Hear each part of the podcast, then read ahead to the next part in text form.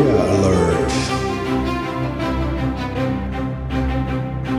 Der Erzähl-Podcast von Sagen und Mythen.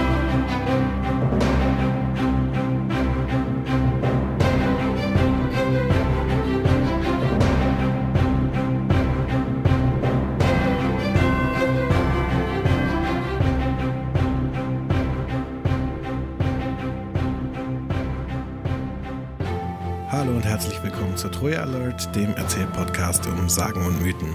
Ich bin Stefan und mein Gesprächspartner ist der Daniel. Hallo Daniel. Hallo Stefan. So, ähm, heute bleiben, gehen wir zurück zu den Griechen. Jetzt haben wir ja Nibelungig ein wenig im Germanentum rumgefuhrwerkt. Und jetzt ähm, gehen wir zurück zu den Griechen. Ich hatte ja angekündigt, dass wir früher oder später jetzt uns bald mal, wenn wir zu den Griechen zurückkehren, den Trojanischen Krieg tatsächlich vornehmen.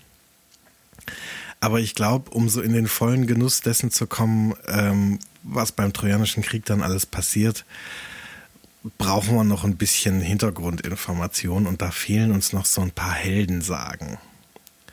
Also es gibt so eine ganze Reihe von Helden ähm, und um die alle, um, um später dann die Helden, die im Trojanischen Krieg auftauchen, zu verstehen, muss man eigentlich die davor mal, mal abgefrühstückt haben, weil die, die bauen gewissermaßen, wie soll ich sagen, ideengeschichtlich aufeinander auf. Liebe so. Hörerinnen und Hörer, der Trojanische Krieg wird auf 2016 verschoben. das würde ich jetzt nicht sagen wollen, aber das ist so ein bisschen wie mit, weißt du, so Eröffnungsdaten von Berliner Flughäfen und so weiter. Wir ja. legen uns nicht auf ein Veröffentlichungsdatum fest. Ja, also es, es, sind eigentlich gar nicht so viele von den Helden, die man da irgendwie im Vorfeld besprechen will. Mir geht es, glaube ich, vor allem darum, ähm, vor dem Trojanischen Krieg auf jeden Fall noch Herakles zu besprechen. Mhm.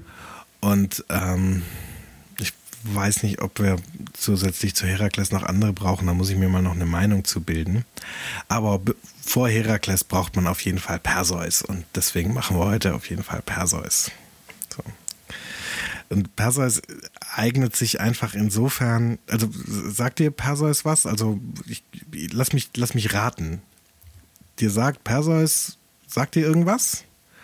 Aber du weißt nicht was. Also du hast den Namen schon mal gehört, wüsstest aber nicht, womit du ihn verbindest, korrekt? Äh, fast noch weniger. Okay. Ähm, also ich könnte jetzt nicht mal sagen, dass das eine, eine griechische Sagengestalt ist, wirklich. Ah, okay.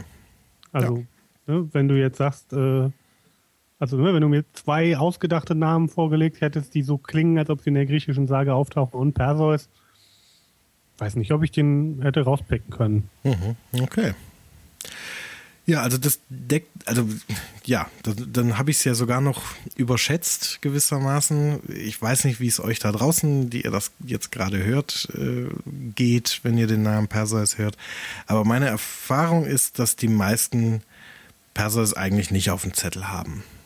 Und ähm, ich werde nachher, wenn ich anfange, seine Sage zu erzählen, äh, dann werdet ihr an verschiedenen Stellen sagen, ah, doch, das kenne ich. Äh, aber Perseus selber hat man irgendwie nicht auf dem Zettel. Und ja, da können wir nachher mal ein bisschen drüber spekulieren, woran das liegt. äh, ja. Ähm, auf jeden Fall ist Perseus, und deswegen erzähle ich ihn hier, der ist also ist, glaube ich, nicht die allerälteste griechische Heldensage, ist also nicht der allerälteste Heros, den es so gibt. Aber gefühlt ist das so der Prototyp. Weißt du? Also ganz, bei ganz vielen anderen Helden findet man irgendwie Perseus so in der, in der Ahnenschaft irgendwie mit drin und äh, viele stoßen auf irgendwelche Wesen, die, die auch irgendwie schon bei Perseus aufgetaucht sind.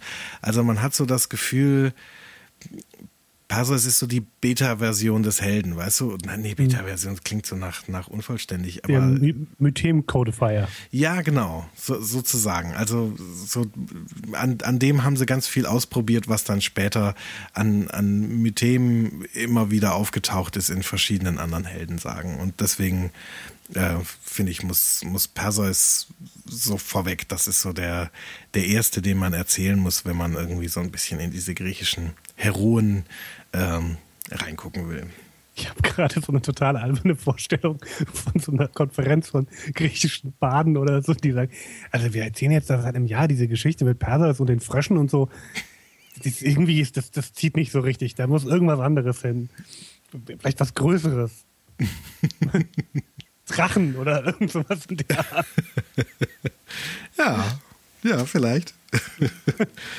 Also, wir werden mal sehen, ob wir in dieser Sage einen Frosch oder Drachen oder äh, vielleicht beides äh, auffinden werden.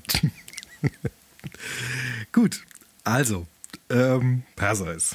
Äh, Ach so, genau. äh, Noch eine Sache, aber eben von diesen, von diesen Mythemen und von diesen Wesen und so weiter auf die Perseus trifft, da garantiere ich, also da, da wette ich, ähm, dass du davon welche kennst. So. Und wahrscheinlich im Prinzip auch die Sage kennst, nur sie nicht mit dem Namen Perseus verbindest. Und das ist, ja, das finde ich irgendwie einen spannenden Punkt an dem jungen Herrn. So, also, Perseus ist äh, anders. Wie beginnt eine griechische Sage? Äh, Zeus schwängert irgendjemanden. Genau, so ist es auch hier. Perseus ist ein Sohn von Zeus. Und zwar hat er ähm, eine junge Dame namens Danae geschwängert.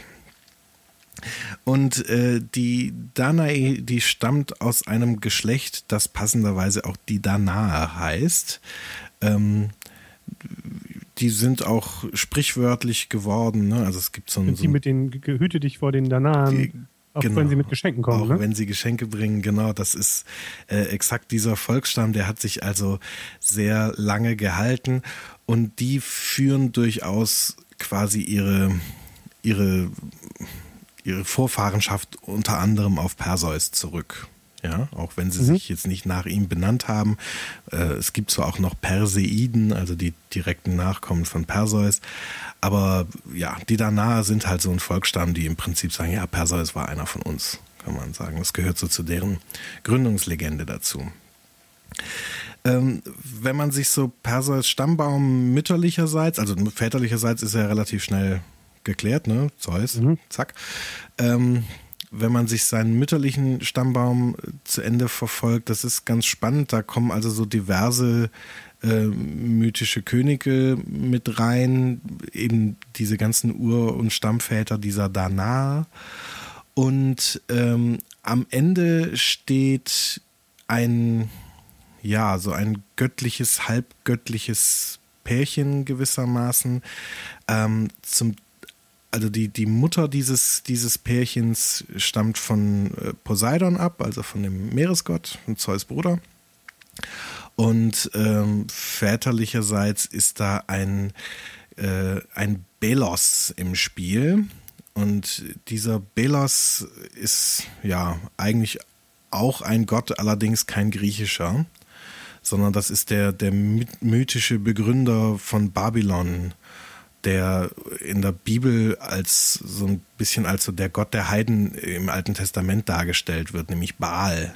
Sagt dir der Name was? Ja, den habe ich schon mal gehört. Genau, also und ja, das ist alles nicht so ganz klar, ob das immer ein und dieselbe Figur ist, weil dieses, diese, diese Wortwurzel Bel, Baal und so weiter, die taucht bei verschiedensten Gottheiten auf. Ob das der germanische Baldur ist oder der gallische Belenos oder der äh, äh, britische Bell und oder eben Baal und so weiter, das ist alles irgendwie nicht so ganz klar. Also dieses Wort hat auf jeden Fall so eine so eine ähnlich generische Bedeutung wie dieses Ziu, was in Zeus und in Tyr und so weiter drin steckt. Das hat halt so eine ist so eine Bezeichnung für Herrscher und Gott und König so in dieser Richtung und dementsprechend ist das relativ schwer auseinander zu klamüsern, wer da wer ist. Aber auf jeden Fall ist also mütterlicherseits ist da auch schon irgendwie relativ klar, das ist irgendwie königliches, göttliches Geblüt, was in dem Perseus da landet. Nicht mhm. nur von Zeusens Seite her, sondern auch von anderer Seite her. Der kommt also aus, aus bestem Stalle, kann man mhm. sagen. So. Ähm, Und sein Vater versucht nicht, ihn umzubringen. Oh doch, oh doch. Also oh. es ist nicht sein Vater, sein Vater lebt nicht mehr. Äh, äh, ne, sein Vater ist ja Zeus, ja. Äh, Quark, sondern äh, quasi der, der, sein Großvater, der, der Vater seiner, ähm, seiner Mutter. Mhm. Der ist König von Argos, das ist so ein Stadtstaat so im Südosten von, vom Peloponnes, von Griechenland. Ähm, und der hat mal wieder einen Orakelspruch gekriegt, dass sein Enkel ihm äh, ihn töten und ihn vom Thron stoßen werde. Das ist ja irgendwie in dieser Familie wie recht häufig. Also, wo irgendwie Zeus und seine Verwandten mit im Spiel sind, gibt es ja ständig irgendwelche Orakelsprüche, dass äh, Kinder ihre Väter oder eben Großväter vom Thron stoßen. Und so ist das auch hier. Dieser König heißt Akrisios, ist aber nicht sonderlich wichtig. Und äh, der ist eben König von Argos und hat diese, diese Prophezeiung bekommen und hat sich gesagt, da muss ich doch was dagegen tun. Und nimmt sich so eine Art Holzkiste, so einen schwimmenden Sarg, so kann man sich das vorstellen, äh, legt da die Danae und äh, den frisch geborenen Perseus rein und äh, schiebt diese Holzkiste aufs Meer raus und ja, setzt die gewissermaßen aus und hofft, dass die da irgendwie auf dem Meer untergehen. Ja. So, das Bond Villain Stupidity. Genau, ja, das, ja, beziehungsweise das funktioniert ja alles äh, äh gerne mal so in so seltsamen Methoden, ne? Aber andererseits, wenn man sich die Geschichte von, von den Sagen, die wir jetzt bisher uns so angeguckt haben und den Mythen so anguckt, wenn man versucht, seine Kinder irgendwie umzubringen oder seine Enkelkinder, das geht ja immer schief. Ja. Also es ist ja nichts, keine Methode ist sicher. Ja, also selbst wenn du sie auffrisst, kommen die wieder und stoßen dich vom Thron und äh, kastrieren dich womöglich noch und so. Also das, ne, also kannst ja, kannst dich ja auf den Kopf stellen, kannst ja machen, was du willst. Und dann würde ich, also dann würde ich glaube ich sagen, dann kann ich auch einfach in eine Holzkiste legen. naja. Ja, wobei ich jetzt Methoden, wo man irgendwie Leichen sehen kann, was irgendwie Leute umbringen angeht, schon die effektiveren finde. Ja, aber naja, wie auch immer. Nee, gut. Jedenfalls hat er sie auf Meer, aufs Meer, äh, auf dem Meer ausgesetzt quasi. Genau. Und ähm, ja, man könnte das auch so interpretieren, dass er sagt, hier Poseidon, du bist doch einer meiner Vorfahren, äh, erledige das da mal für mich. Ja, entledige mich mal dieses äh, ungünstigen Enkelsohns da, der mir das Leben und den Thron kosten wird.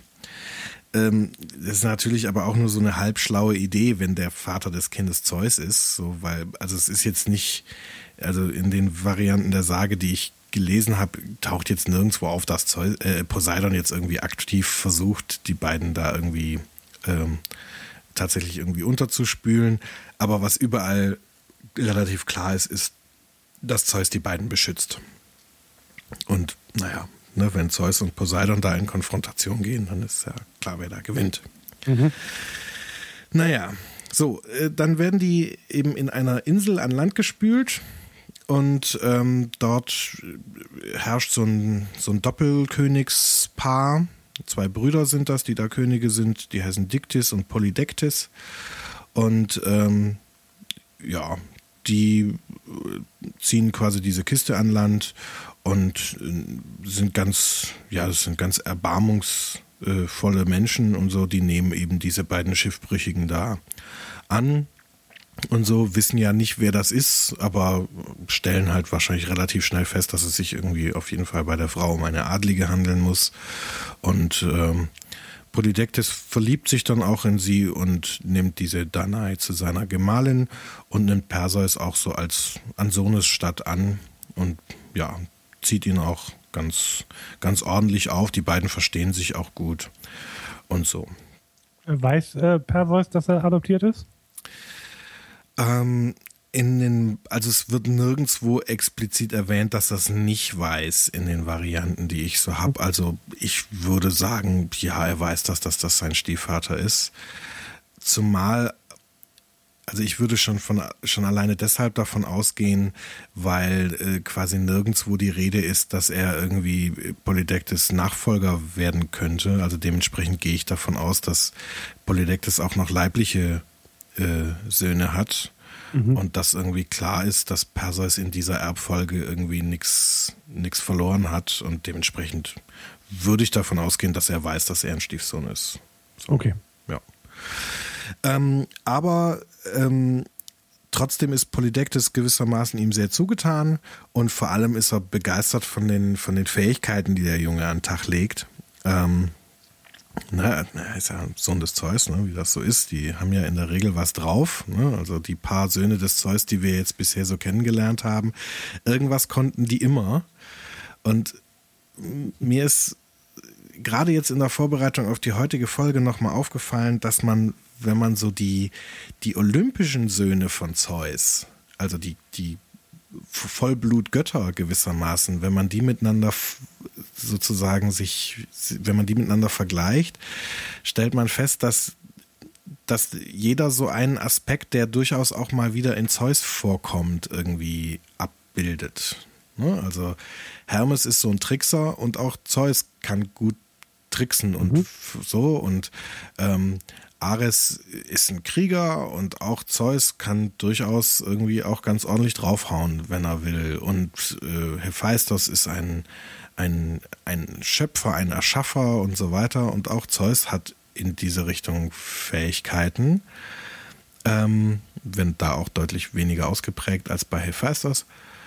Ähm, und Apollo ist so der, ja, der, der Weise und, und, und der weise Richter und so weiter. Und wenn Zeus mal gerade nicht irgendwie mit seinem Penis denkt, dann kann er das auch. ja. Und so, also mhm. man könnte also sagen, irgendwie sind die, die, die Söhne, diese göttlichen Söhne von ihm, die bilden alle irgendwie einen Teil von ihm ab. So könnte mhm. man das irgendwie sagen. Und dann habe ich überlegt, quasi, wem, welchen dieser Talente Perseus so am ehesten entspricht. Und interessant ist, dass also jetzt so dieses, dieses Handwerkliche hat er jetzt nicht so, also den Hephaistos bildet er nicht so ab, aber ansonsten ist er durchaus irgendwie ein schlauer Kerl, wie das irgendwie Hermes und Apollo so sind. Er ist auch durchaus jemand, der irgendwie raffiniert ist und ein Trickser ist wie Hermes und aber trotzdem auch ein, ein großer Kämpfer wie Ares, auch wenn er, glaube ich, eher so die athenische Kriegsführung am Start hat. Also, mhm. naja, egal. Auf jeden Fall ist er ein, ein viel, mit vielen Gaben gesegneter junger Mann, kann man sagen, und das begeistert Polydektes ziemlich. Ähm, und ne, also er hat da jetzt auf einmal so einen, so einen Stiefsohn am Start, der irgendwie echt mit, mit Waffen gut umgehen kann, der wirklich ein enormer Kämpfer ist, der, der schlau ist und, und, und gebildet ist und schön ist und so weiter und ist irgendwie total begeistert. Äh, also man hat so das Gefühl, dieser Stiefsohn, der macht ihm mehr Freude als seine ganzen eigenen Kinder, weil, weiß ich nicht, die sind halt alle nicht so prächtig. Ja. Und auch wenn klar ist, dass seine leiblichen Kinder gewissermaßen eines Tages so nach ihm den Thron besteigen werden, hat er doch das Gefühl, wenn irgendjemand dieser, diesem kleinen Inselkönigreich, das er da hier mit seinem Bruder zusammen beherrscht, Ruhm bringen kann, dann sind es nicht seine eigenen Kinder, sondern dann ist das Perseus. Mhm. So. Und dann überredet er gewissermaßen, als Perseus dann so ein, so ein junger Erwachsener ist, ähm, überredet er ihn dann und sagt, komm hier, zieh aus auf Abenteuer, vollbring was Großes und, und ähm, ja, heimse Ruhm ein gewissermaßen, der dann auch auf, auf deine Heimat hier auf, auf Serifos, so heißt diese Insel, ähm, zurückstrahlen wird, gewissermaßen. Mhm. Und naja, und Perseus, ne, wie er halt so ist, ein junger Kerl, draufgängerisch und so, und also hat, glaube ich, eh Bock auf, ähm, auf Abenteuer und auf große Taten und so weiter. Und ich ich weiß nicht, ob er irgendwie so das Gefühl hat, dass er irgendwie seinem Stiefvater was beweisen muss oder so, aber auf jeden Fall ähm, erklärt er sich bereit, jetzt auf große Abenteuer zu ziehen und sagt dann, mhm. aber hier, Papa, was, was sollte ich denn da machen? Was, was macht man denn da, wenn man irgendwie, also was ist denn so deine Vorstellung von was Großes und Ruhmreiches? Und dann sagt der Stiefvater, der Polydektes, sagt dann, ja, hier, pass auf, da gibt es so eine Gruppe von, von Monstern, die Gorgonen sind das. Ähm, und eine von denen, also es sind Schwestern, diese drei Monster, diese drei Gorgonen, und eine von denen ist sterblich. Und das ist doch eigentlich äh, praktisch. Da könnte man doch was machen. Geh doch mal hin, kämpf mit den Gorgonen und dann tötest du die eine von denen, die sterblich ist. Medusa heißt die. Und dann bringst du mir den Kopf von der und das ist doch äh, dann eine sehr ruhmreiche Tat. So, und das ist wahrscheinlich schon mal so ein Name, den du schon mal gehört hast, oder? Medusa? Ja. Genau. Medusa ist die mit den Schlangenhaaren, oder? Genau, das ist die mit den Schlangenhaaren. Und was passiert da noch so? Was hat es noch Keine so Ahnung. mit der auf sich? Ähm, hat die auch nur so was Orakeliges? Nee. Aber nee, wer, wer, sie anguckt, erstarrt zu Stein. Ah. Klingelt da was? Oder klingeln nur die Schlangenhaare? Bei mir klingeln nur die Schlangenhaare. Ah, okay. Äh, das mit dem zu Stein erstarren würde jetzt äh, Ausflüge in meine äh, Pen- und Paper-Rollenspielkarriere nach sich ziehen. Ähm, das machen wir vielleicht nicht jetzt. ja, aber lustigerweise, also ich meine, dass es tatsächlich bei Dungeons and Dragons so eine Art Monsterklasse gibt, die Medusen, also das ist da quasi so eine ganze Klasse von Monstern, die eben die Eigenschaft haben, dass man äh, zu Steiner starren kann, wenn man die sieht. Naja, Bei ist ja DSA ist es der Basilisk, um das jetzt, dann muss ich es jetzt auch noch loswerden. Ja, Basilisken gibt es da auch. Ah, okay. So. Naja, ist ja egal. Äh, auf jeden Fall, also die Medusa äh, und so ein bisschen was von, von, von der Sage, die da jetzt äh, mit auftaucht, äh, die ist tatsächlich bekannter als Perseus, obwohl es aus der Perseus-Sage ist. So, und das, ja, das finde ich ganz spannend. Gut. Ähm, und Perseus sagt, ja gut, mache ich äh, wo finde ich diese Gorgonen denn? Und sein Vater sagt, oder sein Stiefvater sagt, du, keine Ahnung, äh, muss es selber rausfinden, so macht man das als Held. Und ähm, ja, und sagt dann aber, äh, also er weiß nur über diese Gorgonen, dass das Töchter von Phorkys sind. Äh, Phorkys ist äh, einer der niederen Meeresgötter aus der Titanengeneration kann man mhm. sagen. Ne? Also jetzt ist ja Poseidon da, der, der alleinige Herrscher und hat zwar noch so ein paar Untergötter wie so unter sich, aber ähm, zu Titanenzeiten, also in dieser alten Götterdynastie, da waren die Meeresgötter deutlich ausdifferenzierter. Ne? Da gab es ja so den, den, Triton noch, der ja so ein bisschen mit rüber gerettet ist in die olympischen Götter. Aber auf jeden Fall gab es Okeanos und Pontos und, und so weiter. Also da gab es halt diverse Meeresgötter und ähm, in verschiedenen Rangstufen, will ich mal sagen. Und Phorkys ist eben ein Sohn von Pontos und ja, einer der etwas geringeren Meeresgötter, kann man sagen. Und der hat eben, ähm, ich glaube, mit so einem anderen, äh, genau, mit, äh, mit Ketos, das ist so ein, so ein Meeresungeheuer, so ein Meeresmonster, äh, mit denen zusammen hat er eben die äh, Gorgonen gezeugt. Der hat aber noch mehrere Kinder. So, und das ist quasi der, die Spur, die Perseus jetzt aufnimmt. Ne? Also er weiß nur, was die, wie der Vater von denen heißt und denkt sich, naja, darüber, daraus muss ich doch was machen lassen. Und dann fragt er so ein mhm. bisschen rum und kriegt dann irgendwann so eine Information, ja, also wo die Gorgonen wohnen, wissen wir nicht. Aber es gibt noch drei andere Töchter von diesem Phorkys. Das sind die Greien oder die Grauen oder die Greisen, weiß man nicht, aber auf jeden Fall so diese Sorte Wort ist das, also grau oder greis oder alt, ne? So, diese, mhm. so heißen die eben. Ähm, und äh, da wissen wir, wo die wohnen. So. Und dann lässt sich Perseus das erzählen und äh, geht dann dahin. Und diese Greien, das sind also tatsächlich, die sehen aus wie so ganz alte, hässliche alte Frauen, kann man sagen. So, so, weißt du, wie man sich so die, die, die generische Waldhexe so irgendwie vorstellen würde. Also halt irgendwie hässlich und so. buckelig und äh, genau und ne, Warze, Warze auf der Nase, so, so diese, diese Sorte äh, Klischee. Ähm, und also die sind wirklich sehr, sehr, sehr, sehr hässlich, aber so, ich sag mal, auf so einem sterblichen Level hässlich. Ja? Mhm.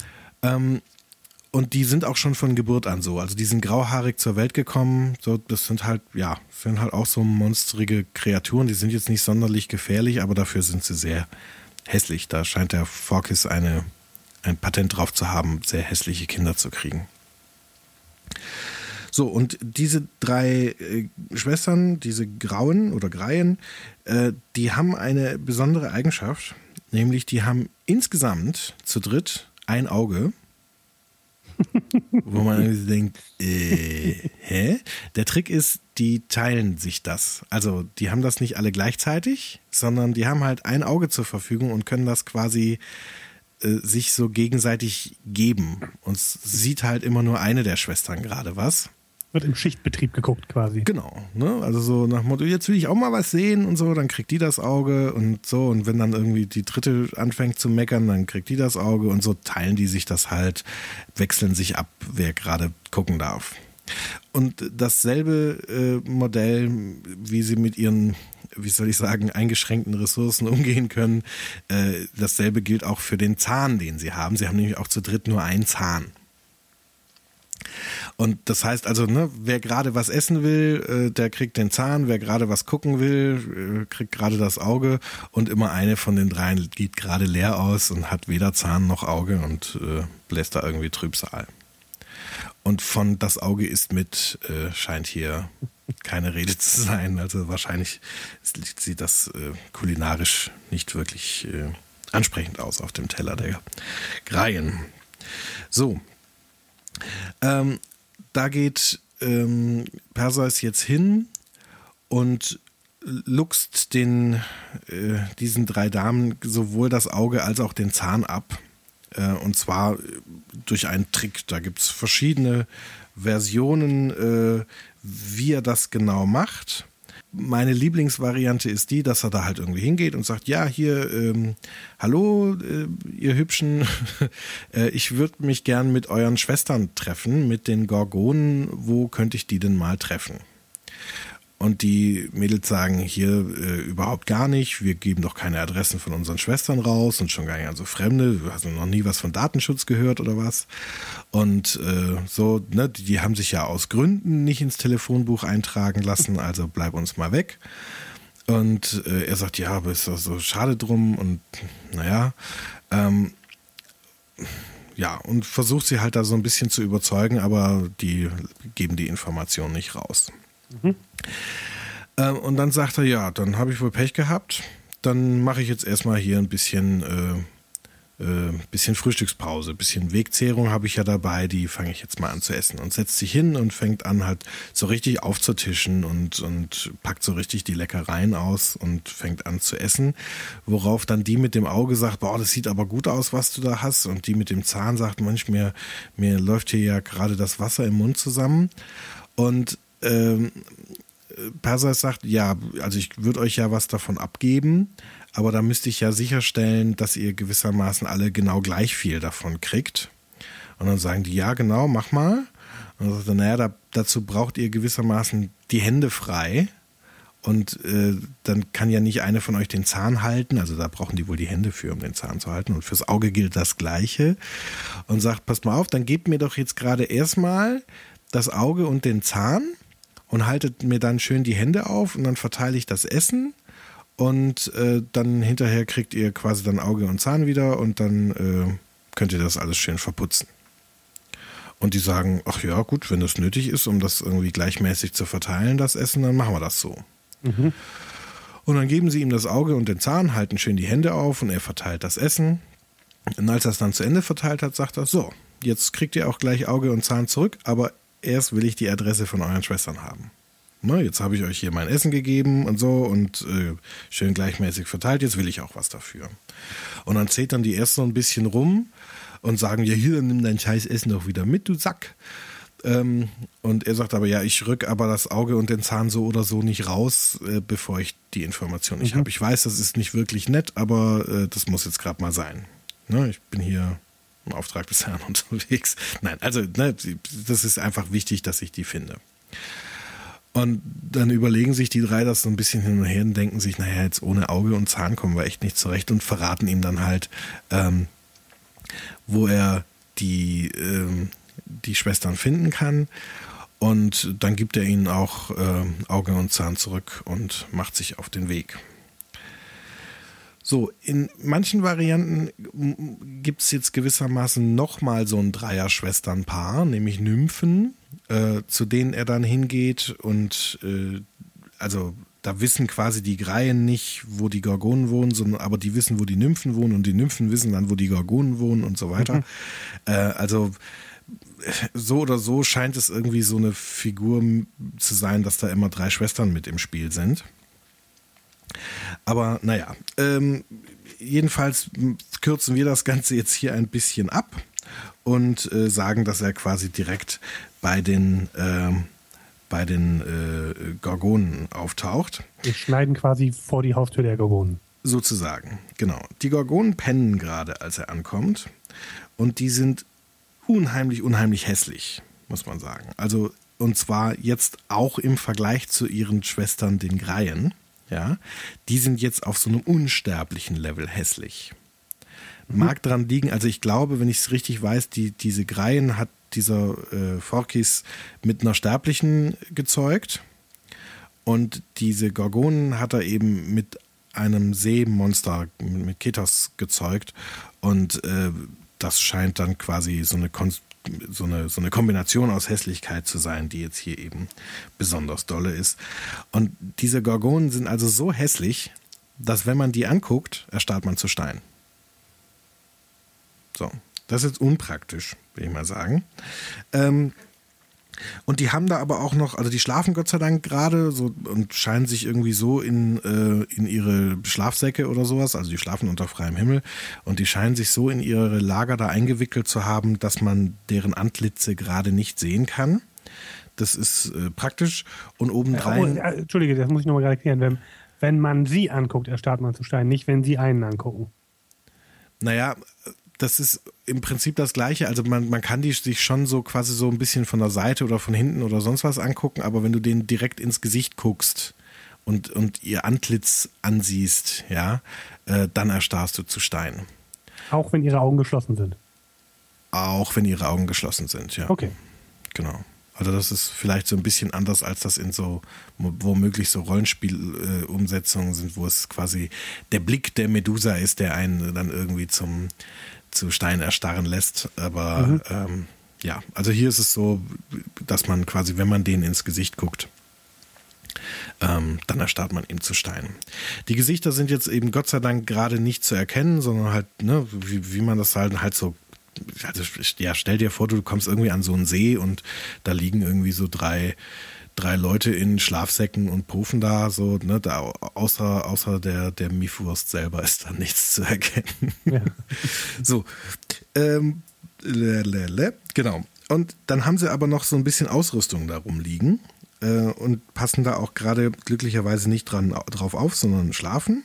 Und das ist ganz praktisch, weil diese Ausrüstung sind Flügelschuhe, so ähnlich wie Hermes die hat.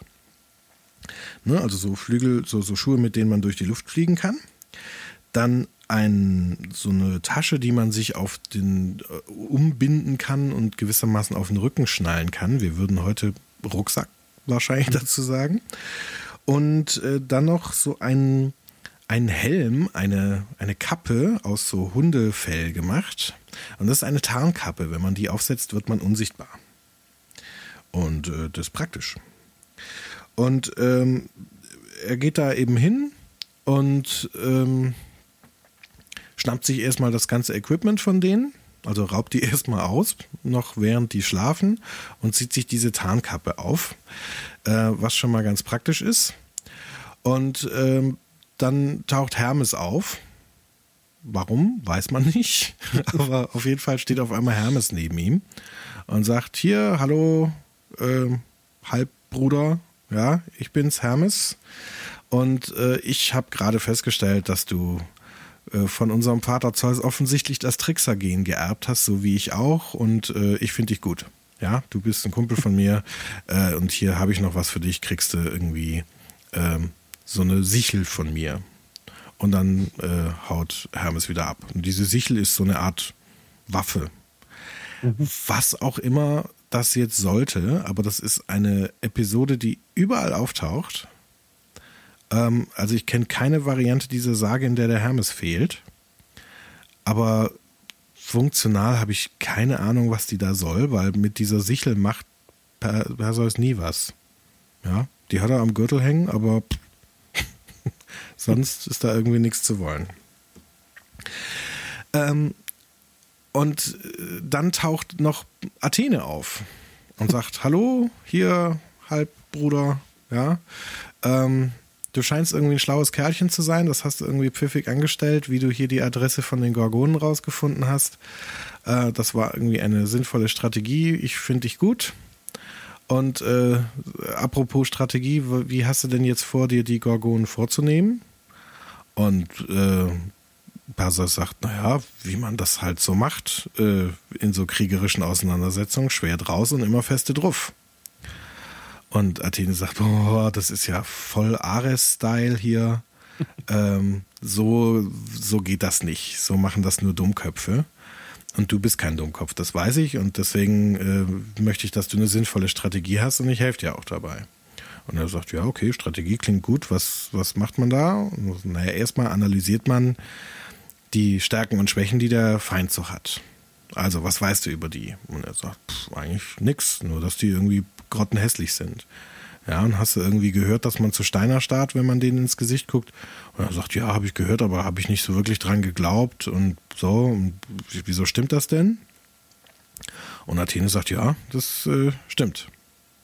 Und das ist irgendwie zum Kämpfen blöd, oder? Also früher oder später werden die sich dir zuwenden und dann, ja, bist du zu Steiner Start, willst du nicht.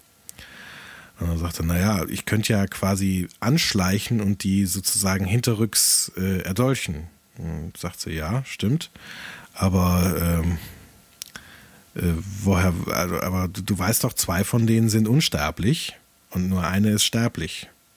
Und du müsstest ja gewissermaßen gleich auf den, auf den ersten Streich die Unsterbliche erwischen. Und er sagt, ja, das stimmt.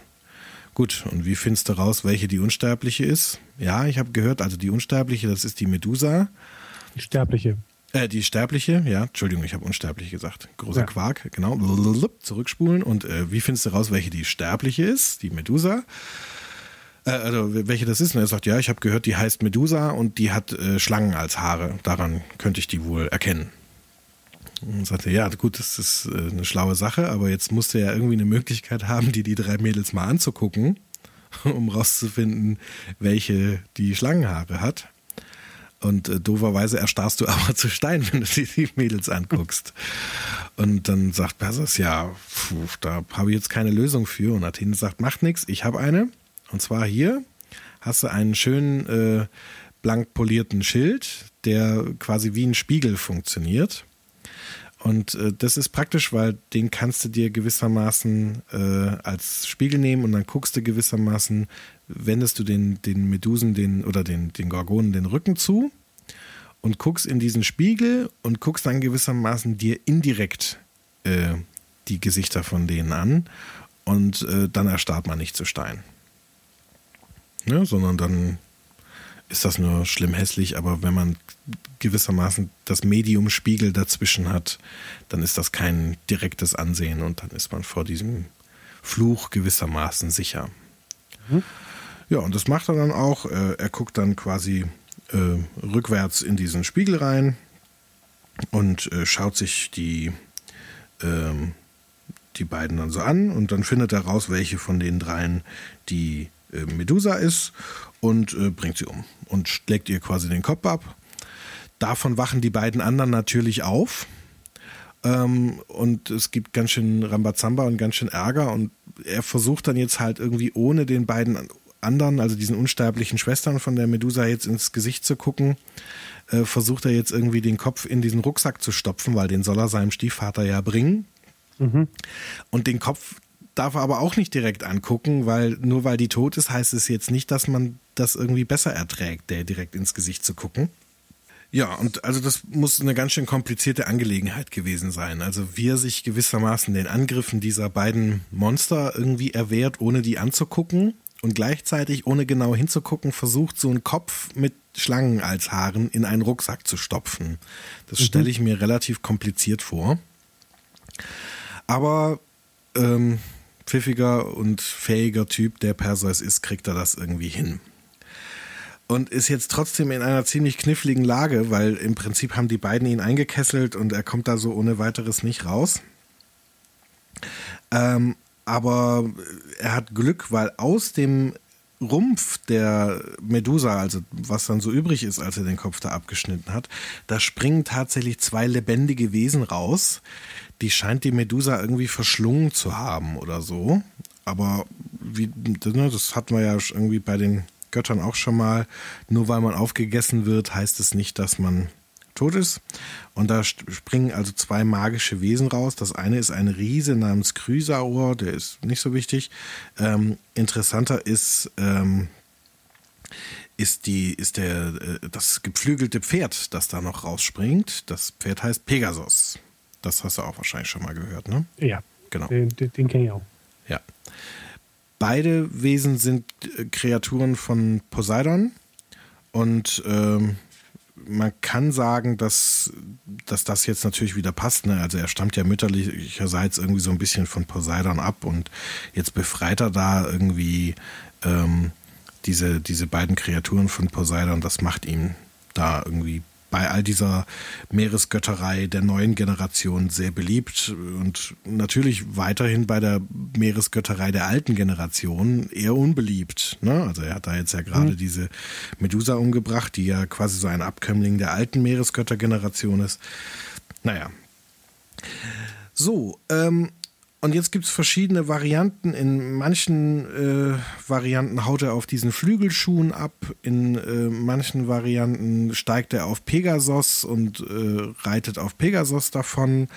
Ähm, in manchen Varianten versucht er einfach unter Zuhilfenahme dieser Tarnkappe irgendwie zu ent, äh, entfleuchen. Äh, so oder so kommt er aber irgendwie raus aus der Nummer.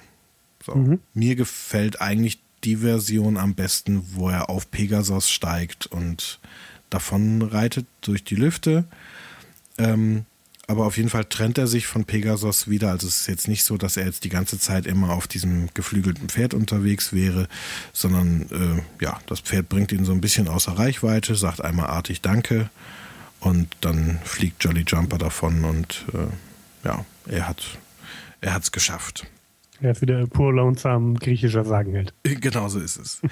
ähm, was noch ein schönes Detail ist, was in manchen Versionen auftaucht, das finde ich total cool, ist, dass quasi diese, also der, der Kopf von der Medusa, den er da im Rucksack hat, der blutet noch ganz ordentlich und sippt dann irgendwann durch diesen, durch diesen Rucksackstoff durch. Und er überfliegt dann gerade entweder auf Pegasus oder eben auf seinen Flügelschuhen äh, gerade die ähm, die Wüste über, über Libyen. Ähm, und da tropft gewissermaßen dann eben das, das Blut aus diesem Rucksack raus. Und überall, wo ein Blutstropfen auf den Boden fällt, äh, entstehen eine unglaubliche Menge Schlangen.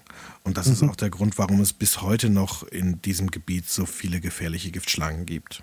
So. Mhm. Also das find, fand ich so ein schönes kleines Detail, was manchmal erzählt wird im Rahmen dieser Sage. So, ähm, offensichtlich scheint er sich da jetzt also irgendwie in, äh, also auf der, auf der südlichen Mittelmeerküste, also da irgendwo Libyen, Israel, so diese Ecke irgendwo zu bewegen. Und er fliegt jetzt äh, weiter westwärts Richtung äh, Ägypten und äh, kommt da an.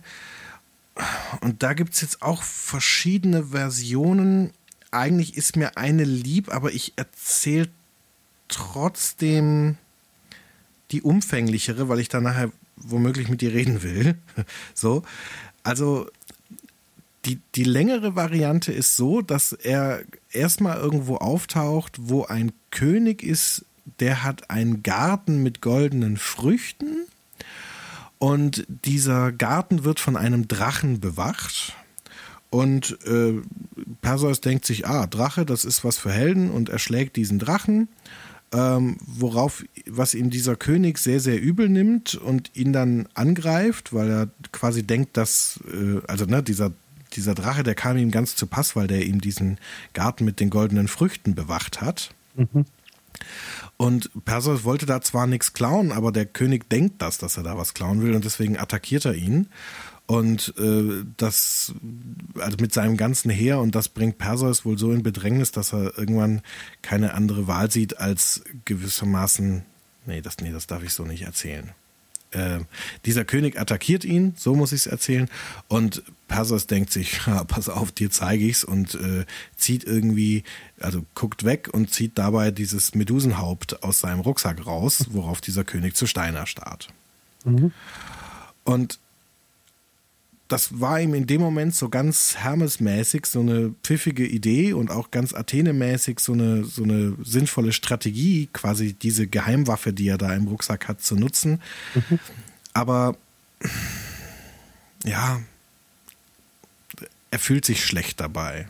Ja, also so der, der Ares-Teil in ihm, der hat so das Gefühl, Mensch, da habe ich mich um ein, eine ehrenvolle Konfrontation auf dem Schlachtfeld drumherum gedrückt.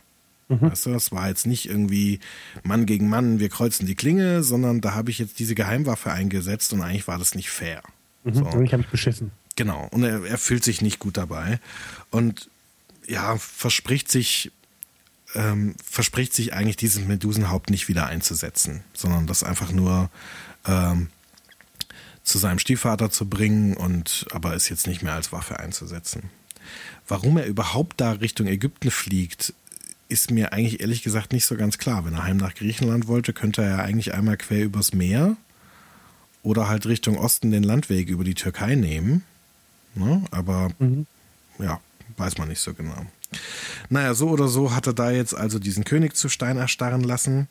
Es gibt eine Version übrigens, das nur so als Nebennotiz, wo dieser König Atlas heißt und äh, gewissermaßen dann auch das Atlasgebirge wird, was es in Nordafrika gibt, sondern noch ein hm. bisschen weiter westlich. Ähm, ja, aber das gefällt mir nicht so gut. Mir gefällt die Variante lieber, wo Atlas einer der Titanen ist. Der, den hatten wir ja schon mal in einer der frühen Folgen. Ähm, und Atlas trägt dann ja den, den Himmel auf seinen Schultern. Das gefällt mir besser. Mhm. So, äh, auf jeden Fall schnallt er sich seine Flügel dann wieder an und äh, reist weiter und kommt jetzt äh, nach Äthiopien rein. Also er scheint jetzt so in, in südwestlicher Richtung unterwegs zu sein und fliegt so ein bisschen äh, das Rote Meer runter ähm, und landet eben an der Küste von Äthiopien. Und da ähm, gibt es einen König namens Kepheus und der hat gerade seine Tochter, die Andromeda, auch das ist vermutlich ein Name, den du kennst.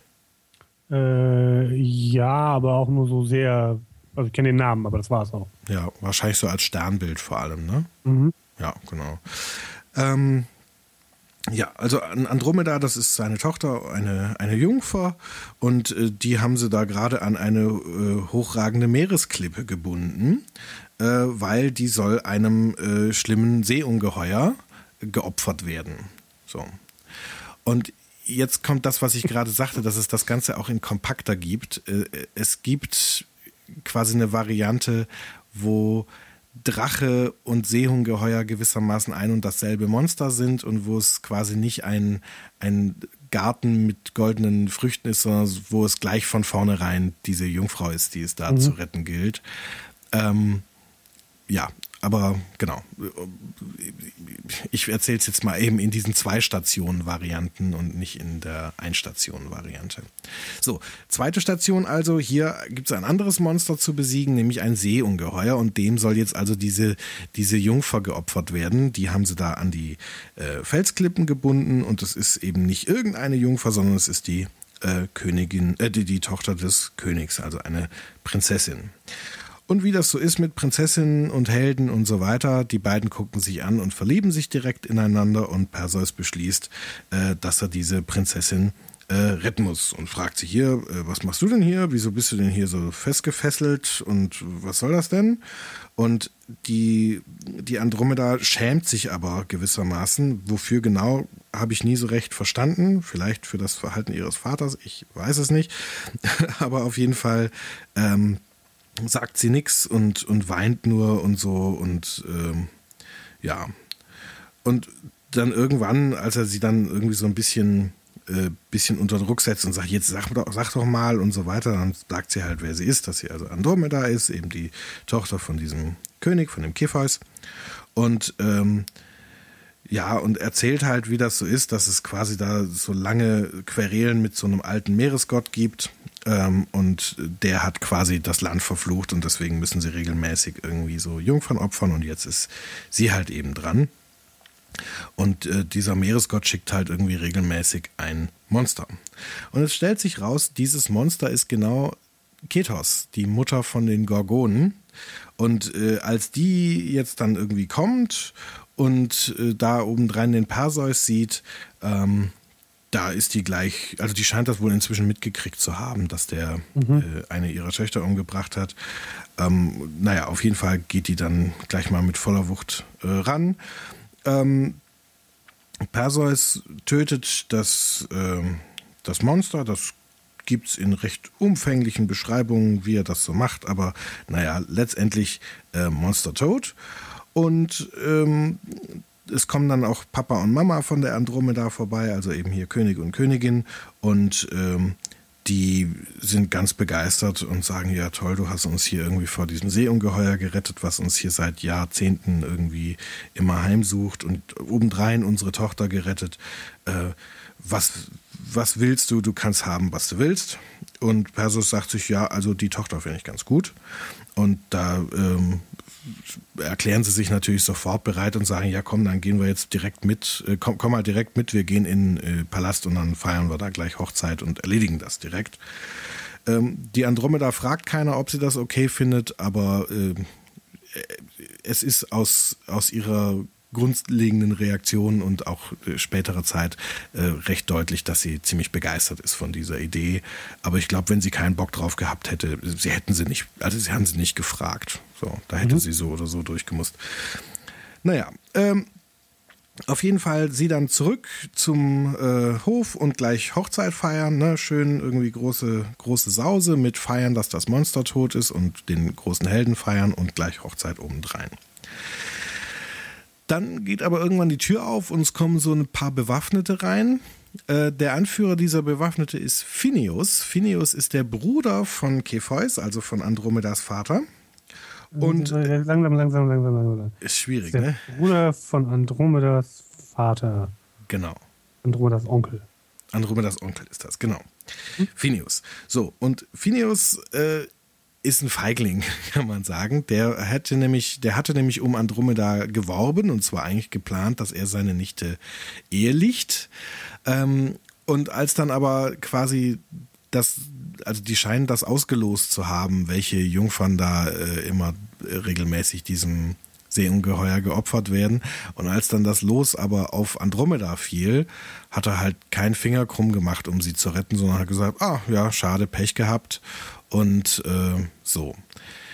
Äh, ich lese da so ein bisschen Thronfolgestrategien rein. Also, ne, dass quasi seine Nichte als, als Ehegattin nur insofern attraktiv für ihn war, als dass halt da kein männlicher Erbe bei Kepheus vorhanden ist und dass mhm. er natürlich deutlich mehr Anspruch auf den Thron hat, wenn er die, oder dass er Anspruch auf den Thron hat, wenn er seine Tochter heiratet. Aber wenn keine Tochter mehr existiert, dann hat er als Bruder eh Anspruch auf den Thron. So. Mhm. Und dementsprechend ist ihm das eigentlich wurscht und wozu sich dann da irgendwie in Gefahr begeben und zu versuchen, diese Jungfrau zu retten. Ähm, und hat sich dann zurückgezogen und hat den Dingen ihren Lauf gelassen. Und jetzt kommt da dieser scheiß Perseus vorbei, rettet die die, die unliebsame Nichte und heiratet sie jetzt auch noch und hat damit gewissermaßen einen besseren Anspruch, äh, Kepheus auf dem Thron nachzufolgen als er. Und das findet er nicht so geil. Beziehungsweise seine Argumentation ist jetzt folgendermaßen. Ähm, Moment, wieso wird hier geheiratet? Mir wurde die Andromeda versprochen. Wenn sie jetzt gestorben wäre, äh, hätte ich natürlich Pech gehabt, aber sie ist ja offensichtlich nicht tot. Und äh, wie, hat hier denn so ein Hochzeitsversprechen keine Geltung mehr. Äh, schließlich ist sie mir versprochen. Es kann jetzt ja nicht sein, dass ihr sie, nur weil sie nicht tot ist, äh, jetzt äh, da hier ne, an jemand anders mhm. verheiratet. Das geht ja mal gar nicht. Habt ihr denn keinen Anstand im Leib? Und äh, Kefeus rastet aus. Verständlicher, verständlicherweise und sagt, pass mal auf, mein Freund äh, und Kupferstecher. Äh, du äh, verpfeifst dich jetzt mal. Das geht ja wohl gar nicht, dass du jetzt hier irgendwie ankommst, nachdem du meine Tochter da äh, keinen Finger gerührt hast, um sie zu retten und jetzt auf einmal erhebst der Anspruch, kommt überhaupt nicht in die Tüte. Und äh, dieser Phineus ist wohl einer von der, wie soll ich sagen, von der der, der, der, fackelt nicht lange mit der Waffe, will ich mal sagen. Und äh, es entfacht sich dann so ein kurzes Wortgefecht und irgendwann nimmt der Phineus halt seinen, äh, seinen Speer, überlegt, ob er den jetzt auf äh, Kepheus, seinen Bruder, oder auf ähm, den unliebsamen Nebenbuhler Perseus werfen soll und entschließt sich dann für Perseus und ähm, zielt aber schlecht. Ja, sodass der Spieß gewissermaßen äh, an ihm vorbeirauscht. Und Perseus denkt sich, hm, äh, das ist doch jetzt eine Gelegenheit, meinen mein Fehler vom, vom letzten Mal, wo ich so unfair gekämpft habe, jetzt irgendwie auszumerzen. Und sagt, hier, pass auf, ich gebe dir noch eine Chance, wir machen das folgendermaßen, wir, äh, ähm, wir stellen uns hier hin, so gegen, gegenüber, am, jeweils am Ende der Halle und werfen unsere Speere aufeinander und äh, wer trifft, hat gewonnen. Ja? Mhm. So, fairer Zweikampf. Die, die altgriechische Variante eines Western-Duells. Genau, also mich hat es auch sehr an diesen, dieses, dieses berühmte Schießen zwischen äh, Old Shatterhand und äh, wie heißt der Häuptling der Kiowas? Tangua äh, an dieses berühmte Wettschießen hat es mich auch erinnert, weil es passiert nämlich auch was ganz Ähnliches. Und zwar äh, wirft als erstes dann wieder äh, Phineas, der nimmt sich gewissermaßen, obwohl er gerade schon mal einen Versuch hatte, aber er nimmt sich trotzdem als der ranghöhere und ältere äh, und als Herausforderer gewissermaßen das Recht heraus, zuerst zu werfen und wirft aber vorbei. Und äh, Perseus wirft dann auch und es ist klar, wow, das wird ein Volltreffer, der wird ihn in den Kopf treffen. Und Phineas ist aber eben Feigling und weicht aus in letzter Sekunde, sodass der Speer einen Gefolgsmann von ihm trifft, der direkt hinter ihm steht. Und dem spaltet dieser Speer dann übrigens auch den Kopf. Und es ist also klar, wenn Phineas Anstand gehabt hätte und nicht, nicht ausgewichen wäre, das war gewissermaßen gegen die Regeln wegzuzucken, mhm. ähm, dann wäre der tot und das Duell wäre ziemlich klar ausgegangen. Und Phineas weigert sich das aber anzuerkennen und äh, stachelt jetzt eher seine Männer auf und sagt, hier guckt mal, der hat euren Kameraden umgebracht, jetzt, äh, jetzt bringen wir die alle um. Und es gibt dann also jetzt ein, ein Riesenscharmützel da in der Halle, weil dieser Phineas gewissermaßen unehrenhaft wie er ist, äh, sich da nicht an die Regeln hält. Und äh, es wird gekämpft, was das Zeug hält. Perseus verteidigt äh, eben hier die Königsfamilie so gut er irgendwie kann oder äh, kann das sehr gut. Äh, und es kommt dann aber irgendwann doch ein Punkt, wo ihn diese, diese Menge an, an Bewaffneten dann doch ähm, doch quasi so in Bedrängnis bringt, dass er sich da alleine nicht äh, rausbewegen kann. Und ja, dann trifft er schweren Herzens und so ein Stück weit auch aus so einer Überlegung raus, naja, der Phineas kämpft ja auch nicht fair, ähm, trifft er dann schweren Herzens gewissermaßen die Entscheidung, jetzt doch ähm, dieses Medusenhaupt wieder einzusetzen mhm. und sagt dann, ich muss jetzt was machen, wofür ich mich schäme. Alle, die meine Freunde sind, sollen bitte ihr Antlitz abwenden, sodass sie meine Scham nicht sehen müssen. Ja? Mhm. Und dann gucken alle weg, die gewissermaßen auf seiner Seite sind, also vor allem eben Andromeda und ihre Eltern und die paar Getreuen, die gucken alle weg. Und die anderen gucken aber natürlich ganz genau hin, weil sie sehen wollen, was er da jetzt irgendwie Unehrenhaftes äh, macht. Und er guckt selber auch weg und zieht eben dieses Medusenhaupt aus dem ähm, aus dem Rucksack und es äh, erstarren alle, inklusive Phineus, eben zu Stein und äh, stehen da als ähm, ja, äh, Steinstatuen. So. Mhm. Und damit hat er die besiegt und äh, steckt dann das Medusenhaupt wieder weg, ähm, heiratet Andromeda. Äh, Keiner wundert sich, dass die da alle versteinert rumstehen. Doch, doch, doch, doch. Das erklärt er auch, wie das gelaufen ist und so. Aber die sagen sich dann, ja gut, jetzt müssen wir aber trotzdem mal noch schnell hier diese Hochzeit fertig kriegen, bevor hier noch mehr Scheiß passiert. Und ähm, ja, äh, der, der Käfer sagt sogar, ach guck, jetzt habe ich eine Statue von meinem Bruder hier im, äh, äh, in der Halle stehen. Ist doch auch ganz praktisch. Das soll ein ein, wie soll ich sagen, so eine Art äh, Denkmal für, für Verräter sein, dass Verrat hier in, äh, in der Halle des Königs nicht geduldet wird. So, naja, also die finden das alle ganz cool. So mit diesen ganzen Steinstatuen von den Verrätern, das finden sie ganz lustig. Naja, auf jeden Fall, ähm, Perseus äh, will jetzt dann also seine geliebte Andromeda heimführen und kriegt dann aber, ich weiß nicht mehr genau wie, aber er kriegt irgendwie die Information, dass seine Mutter irgendwie äh, entführt worden ist und irgendwie gar nicht zu Hause ist bei seinem Stiefvater, wo er ja das Medusenhaupt hinbringen soll, sondern irgendwo anders. Das sind, je nach Version der Sage, können das die verschiedensten Orte sein. Ähm, aber auf jeden Fall ähm, sagt er, oh ja, da muss ich jetzt erstmal hinterher und meine Mutter suchen und geht dann mit Andromeda gemeinsam auf die Suche nach seiner Mutter, findet sie dann auch. Und jetzt sind wir so in den Nachwehen des Ganzen. Äh, mhm. Kommt dann unterwegs noch an irgendeinem so Ort vorbei, wo so, so Kampfspiele durchgeführt werden, weißt du, so ähnlich wie die Olympischen Spiele. Mhm. Und da wird unter anderem ähm, äh, Diskuswerfen gemacht und äh, er schmeißt mit dem Diskus und äh, trifft dabei versehentlich einen älteren Herrn, ähm, und das ist, dummerweise ist das sein, sein Großvater, sein väterlicher Großvater, dieser Akresios, der ursprünglich ja wegen des Orakelspruchs äh, sie da in die Kiste gesetzt hat.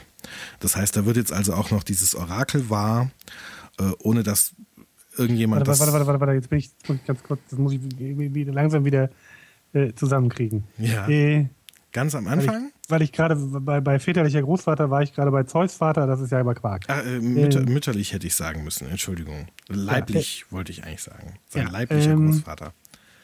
Genau, weil ja ganz am Anfang der Typ ihn ausgesetzt hat äh, äh auf dem Meer, damit die äh, Prophezeiung nicht wahr wird. Genau. Und jetzt wird gerade die Prophezeiung wahr, und zwar bei einem Sportunfall, kann man sagen, äh, kriegt eben dieser Akrisios, also sein leiblicher Großvater, äh, kriegt da jetzt eben diesen Diskus ab und äh, verstirbt daran. Auch das kennen wir ja schon mal, ne? Das, so, so eine Sorte Unfall hatten wir ja auch schon mal bei einem Sohn des Zeus, nämlich Apoll ist das passiert. Der hatte doch diesen hübschen Jüngling da am Start, den er mit in den äh, in den Olymp gebracht hat und so und äh, wirft dann irgendwie da auch mit dem Diskus und äh, tötet ihn dann aus Versehen. Naja, äh, blablabla. genau, also jetzt ist gewissermaßen alles soweit geritzt. Also er hat seine Mutter wieder, hat die Prophezeiung erfüllt, äh, ist Thronerbe von Argos und äh, geht nochmal zu seinem Stiefvater zurück, bringt dem das Medusenhaupt vorbei und äh, kann jetzt also mit äh, äh, mit Andromeda und mit seiner Mutter gewissermaßen gemütlich sein Leben leben. Und so passiert das auch. Es gibt noch ein paar, und das sind ganz abgefahrene Varianten, wo er das Königreich noch tauscht. Weil er sagt, ich will nicht König von Argos werden, weil ich ne, also das wollte ich ja nicht, dass ich mhm. da äh, versehentlich meinen Großvater umbringe, aber jetzt habe ich es nun mal, ich will es aber nicht und dann macht er irgendwo, weiß ich nicht, im Edeka oder sowas so einen Aushang und sagt, ja, hier Königreich gegen ein gleichwertiges zu tauschen. Und dann kommt irgendein anderer König vorbei und sagt, ja, ich habe mein Königreich auch satt, äh, ich würde aber Argos nehmen und dann tauschen die. So, das, äh, da gibt es verschiedene Versionen, gegen was er das tauscht. In manchen geht er auch dann einfach nach Argos. Aber das ist eine ganz, finde ich auch nochmal so eine ganz schräge äh, Nummer, die da am Abschluss dran ist. Aber auf jeden Fall wird er dann irgendwie Herrscher von irgendwas, also entweder von Argos oder so einem gekauschten äh, Königreich und lebt da mit, äh, mit seiner Andromeda glücklich und zufrieden, macht keine weiteren Abenteuer mehr und äh, Andromeda schenkt ihm eine ganze Menge Söhne, die alle sehr viel von sich reden machen und äh, von denen wiederum ähm, stammen eben eine ganze Menge Könige und Helden und so weiter ab und äh, auch deshalb ist Perseus eben so ein Prototyp, äh, Prototyp sage ich schon, Prototyp als Held. Mhm. Ja, so, das war jetzt ein langer Bogen, aber das ist so die Geschichte, wie man sie von Perseus so erzählen kann. Es sind äh, streng genommen mehrere Sagen, aber man kann sie so eben als einen ja. Storybogen zu Ende führen und so finde ich es eigentlich auch am besten. So. Ja, wobei da aber irgendwie, also. Da sind auch Brüche drin. Genau, also die, die ist offensichtlich zusammengewürfelt, oder? Also da, da ja, ja, die ist wie wild zusammengeschustert, auf jeden Fall. Also insbesondere, finde ich, merkt man es dann hinten äh, bei dieser Geschichte mit dem äh, so, so, so, ach stimmt ja, wir hatten ja noch diesen Großvater da, den müssen wir ja auch nochmal irgendwie irgendwo unterbringen. So, äh, ja, dann ist dann da irgendwie Wettkampf und dann schmeißt der Diskus und dann ist der Großvater auch tot. Was? Ja, also ich würde vermuten, da haben sie tatsächlich noch irgendwie einen Versuch gebraucht, wie man das jetzt noch irgendwie sauber hinkriegt und haben sich dann einfach tatsächlich dieses Motiv genommen, was man von Apoll äh, mhm. kennt und haben dieses Mythem einfach verwendet. Genau. Also es ist ja nicht so eine Geschichte, in der ähm, also äh, bei bei ähm, bei Ödipus oder so, ne? da ist das, da finde ich, ist das der, der dramatische Höhepunkt, mhm. Wo dann weil der bringt seinen eigenen Vater um, ne? Genau. Ja, aber ist ja auch egal. Aber jedenfalls der Geschichte ist es der dramatische Höhepunkt, äh, mhm. dass das passiert. Und hier ist es ja eher so ein bisschen hinten dran geklatscht, gefühlt. Ja. ja. So, das finde ich deutlich, äh, deutlichen Unterschied. Ja, das stimmt.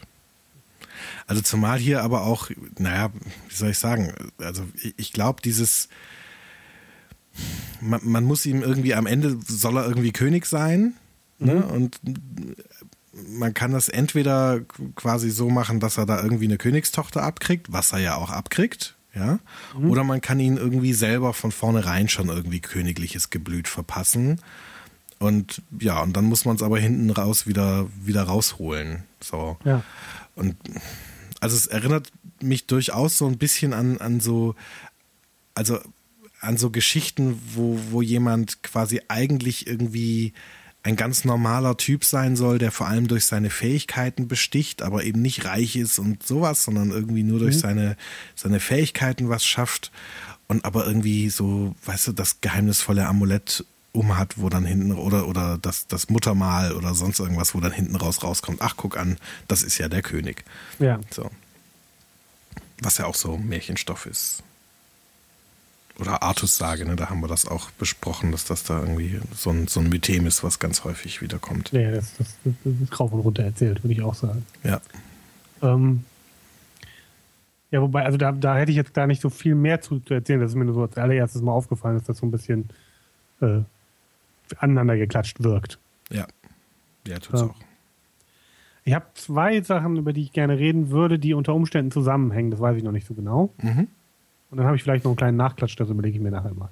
Okay. Ähm, äh, und zwar anfangen würde ich ganz gerne mit dieser, also als du das erzählt hast, habe ich angefangen, mich über diese Figur zu wundern, dass man zu Stein erstarrt, wenn man äh, in das Antlitz von dieser, äh, von diesen, äh, von diesen, genau, äh, blickt. Ähm, was ja, also ne, es gibt noch die Basilisken, bei denen ist das irgendwie auch so. Ähm, das ist, ist ein, irgendwie ein relativ gängiges Motiv in, den, in, den, in diesen Sagen. Mhm. Ähm, ich musste dran denken, in der Bibel gibt es diese Geschichte, dass, dass äh, äh, hier Lots Frau sich, sich umdreht und zur Salzsäule erstarrt. Mhm. Ähm, also ne, das, das äh, äh, taucht offensichtlich in mehreren Sagenkreisen immer mal wieder als Motiv auf. Ähm, und mir ist aber so gar keine also, also nicht mal das Quäntchen Wahrheit eingefallen, wo das herkommt, warum man sich das immer wieder erzählt. Mhm. Weil das ja so, also das passiert ja einfach nicht. Ist ganz schlicht. ja. Das ist ähm, eine gute Frage. Äh, da habe ich mich irgendwie drüber gewundert. Mhm. Ähm,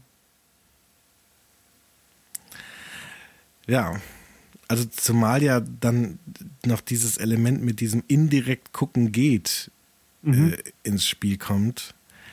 Also, weil sonst könnte man ja denken, naja, vielleicht ist es, also, was man ja durchaus kennt, zum Beispiel auch heute noch im deutschen Sprachgebrauch, ist dieses vor Schreck erstarren. Ja, also äh, im Prinzip diesen, äh, da können jetzt die Psychologen mit glänzen, also diesen, diesen, diesen Mandelkernreflex, ne? also dass man quasi, äh, also wie soll ich sagen, physiologisch haben wir ja quasi so einen, so einen Mechanismus, der uns irgendwie hilft, mit Gefahr umzugehen. In der Regel läuft das über Adrenalin und Adrenalin sorgt dafür, dass wir irgendwie schneller und stärker und und, und unsere Reflexe besser funktionieren und so weiter. Ja, das heißt, in der Regel können wir mit Gefahren besser umgehen, wenn wir irgendwie ordentlich Adrenalin im System haben. So. Und es gibt aber so einen Punkt, wo quasi die Angst so groß wird, dass dann eben nicht mehr, äh, oder durchaus zwar auch noch Adrenalin ausgeschüttet wird, aber dass dann so ein Stoff ausgeschüttet wird, das ist Cortisol, wenn ich es richtig weiß. Und der sorgt gewissermaßen so für die, für die Starre. Ja, also da bist du dann gar nicht mehr handlungsfähig. Mhm. So. Ähm, vielleicht so ein bisschen mit diesem Todstellreflex vom Opossum oder sowas Ja, zu vergleichen. Ja, Play Possum. genau. Und also auf jeden Fall, das, daher kommt ja so dieser, dieses, dieses Sprichwort so vor, vor Schreck starr werden und so.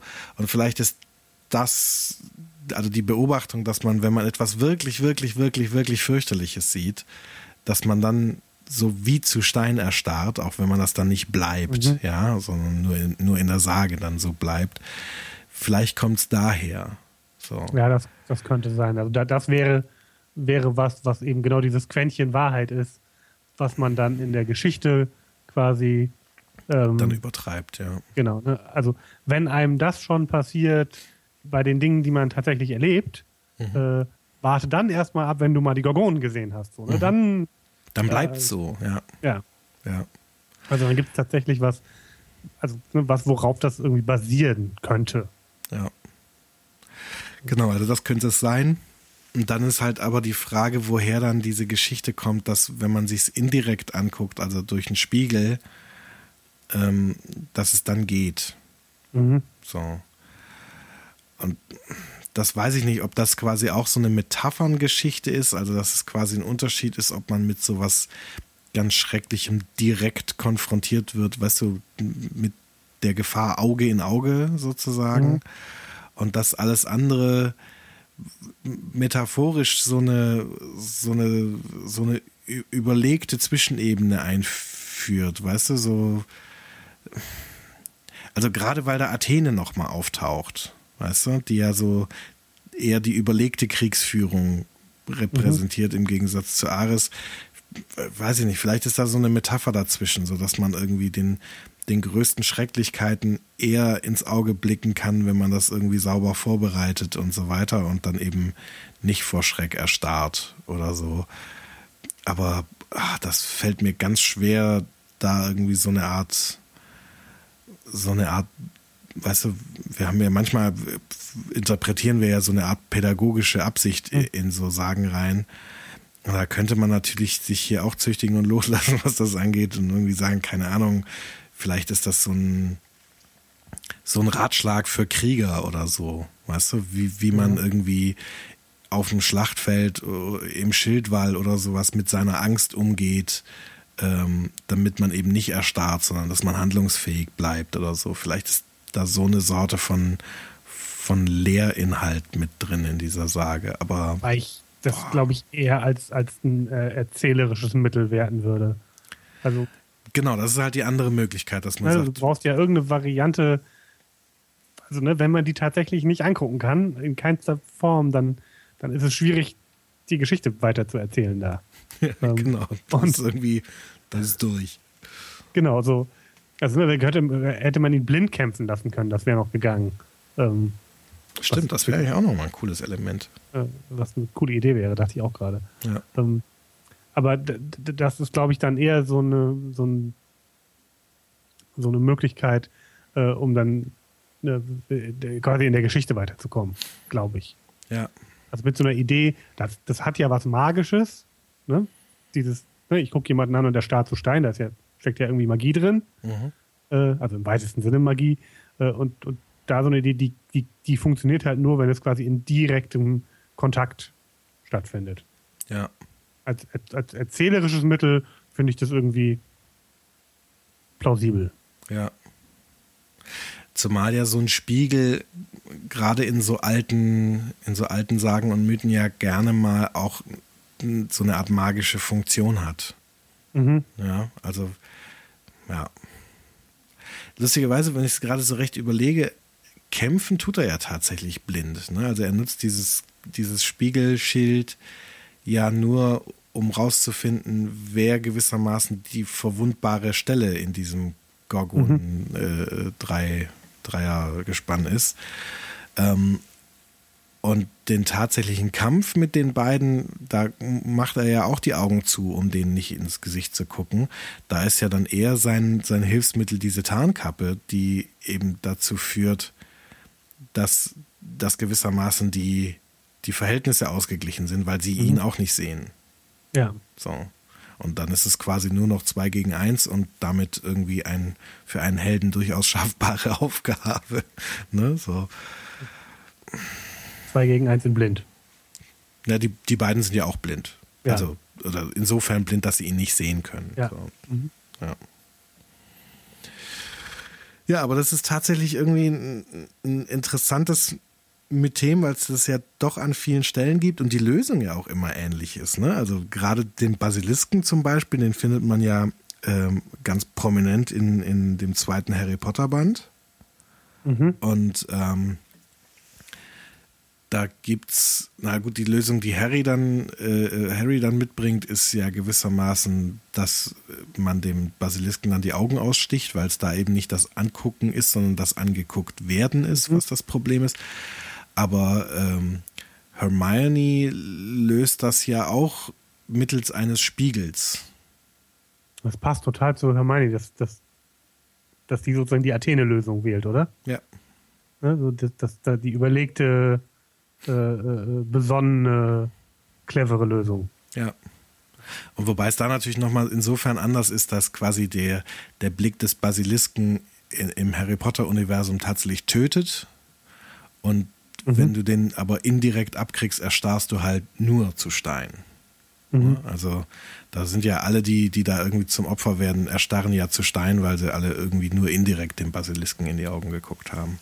Ich muss leider doch jetzt doch eine kurze, kurze Abschweifung in meine Rollenspieljugend Ja, tu das. machen. Ähm, ich habe so mit 11, 12 angefangen, äh, Pen and Paper Rollenspiele zu spielen und zwar haben wir damals DSA gespielt, äh, weil es, glaube ich, weiß gar nicht, ob es zu dem Zeitpunkt das einzige war, was es auf Deutsch gab. Ist ja auch egal. Jedenfalls haben wir DSA gespielt. Ganz alte DSA-Regeln, total schlicht. Ähm, ganz simples äh, Rollenspiel, nicht mit dem zu vergleichen, was heute auf dem Markt ist.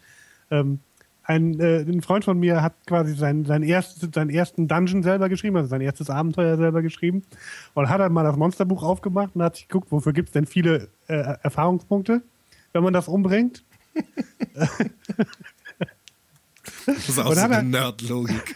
Wir denken nicht über die Story nach und was irgendwie Sinn ergibt, sondern wir gucken, was viele Erfahrungspunkte gibt. Und hat halt irgendwie in den ersten Raum in diesem Dungeon äh, einen Basilisken gesetzt.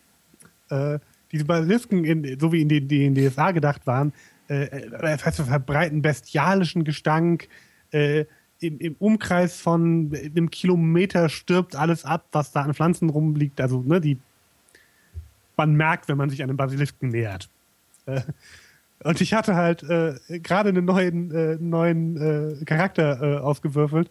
Äh, wir gehen in dieses Dungeon, die erste Tür kommt, ich sage, ich guck mal durch Schlüsselloch und äh, mein, Fre also mein, mein Freund, der den spielt, der Spieler, der sagte, ja, du siehst einen Basilisken und bist tot.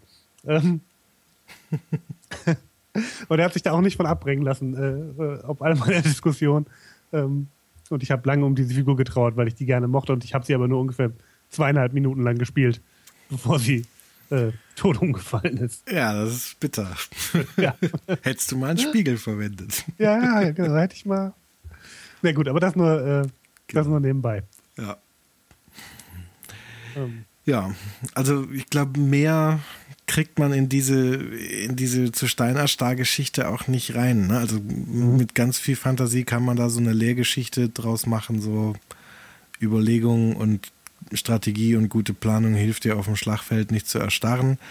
Aber vermutlich ist es tatsächlich eher so, dass, also da würde ich dir zustimmen, dass es ein erzählerisches Element erstmal ist, dieses vor Schreck starr werden zu, zu übertreiben, um gewissermaßen so den, den Horror-Special-Effekt gewissermaßen mhm. einmal hochzufahren und zu sagen, so schlimm waren die. Und dann muss man ja aber wieder einen Ausstieg machen, damit der Held noch gewinnen kann. Und äh, ja. ja, dann kommt dann halt so der Spiegel und Athene und so weiter um die Ecke. Ähm, genau, das, das, dann würde ich auf das zweite gehen. Das hängt da nämlich eigentlich dran. Wobei das, also das, das hängt mit dem Kopf der Medusa zusammen. Ich fand diese, diese Sequenz, die du erzählt hast, wo er da bei, bei diesem König von Argos ist das, ne? Die mit dem, mit der Tochter, die er da heiraten soll, die Hochzeitsfeier? Nee, Äthiopien. Argos äh, Äthiopien. ist sein eigenes Heimatland. Sein eigenes König, genau, Äthiopien.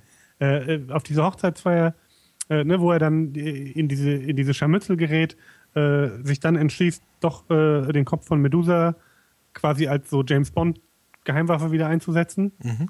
Äh, und dann diesen Satz sagt, ähm, ne, also alle meine Freunde mögen ja äh, ihr Antlitz abwenden, damit sie meine Scham nicht sehen. Mhm.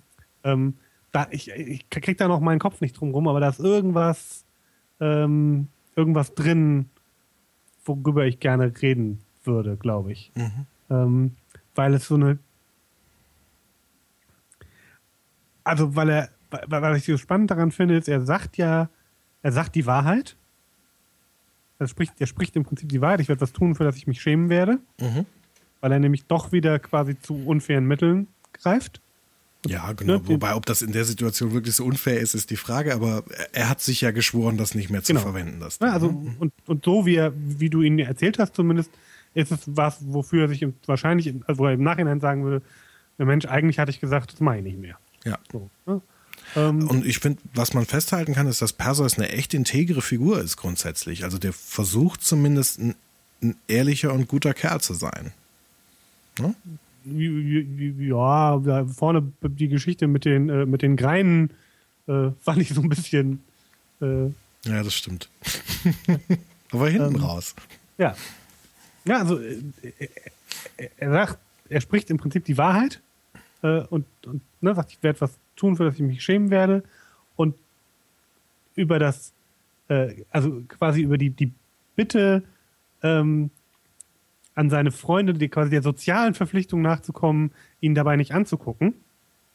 Ähm, äh, darüber stellt er quasi sicher, dass, dass die ähm, bei, diesem, bei dieser Nummer nicht umkommen. Also es ist auf eine Art und Weise extrem clever gemacht, mhm. weil es äh, seine also weil er, weil er nicht lügt und trotzdem seine wahren Absichten total verbergen kann da drin. Ja. Das ist, glaube ich, das, was ich so spannend finde an der, an der Geschichte. Ja. Ja, das ist auch echt cool. Ähm, das ist ziemlich clever. Ja. So. Ähm, und das macht so eine, so eine komische. Ne, es ist, es ist total wahr und trotzdem gelogen. Ja, also beziehungsweise es ist, also wie soll ich sagen, es, also wenn man so eine, wenn man früher bei Counter-Strike, boah, wird das heute nerdig hier, das ist ja schlimm. Aber wenn man früher bei Counter-Strike so eine Blendgranate geworfen hat, ich ja? Ich nie Counter-Strike gespielt, aber ich nehme mal es handelt sich um einen Ego-Shooter und äh, Genau, so, so, so ein Multiplayer-Ego-Shooter.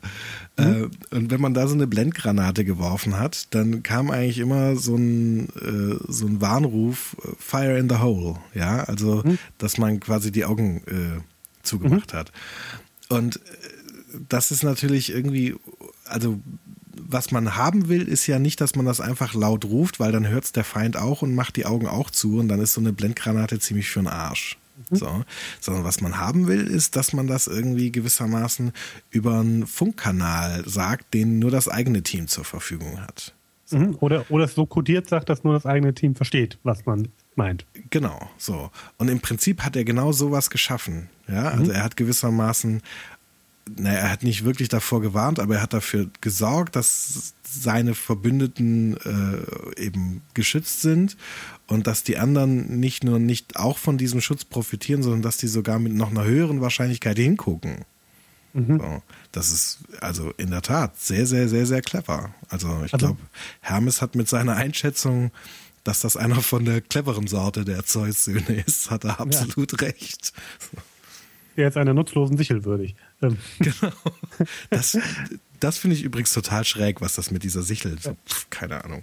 Ich, äh, kurze Vermutung, nee, würde ich gleich nochmal drauf kommen. Okay. Äh, also das, was, was so clever daran ist, ist, dass er sich quasi ähm, naja, nicht wirklich, naja doch, also er zeigt eigentlich ein bisschen Schwäche, mhm. äh, ne, weil, er, weil er ankündigt, was, ne, was zu tun, wofür er sich schämen wird, mhm. ähm, was, ja, was ja einem Helden eigentlich nicht entspricht. Ne? Helden sind ja groß und aufrecht und schön, schön und stark. Mhm. Äh, und, und wenn sie tricksen, dann, dann ist es okay, dass sie das tun. Aber Helden schämen sich nicht. Mhm. Ne? Das passt nicht ins Muster quasi.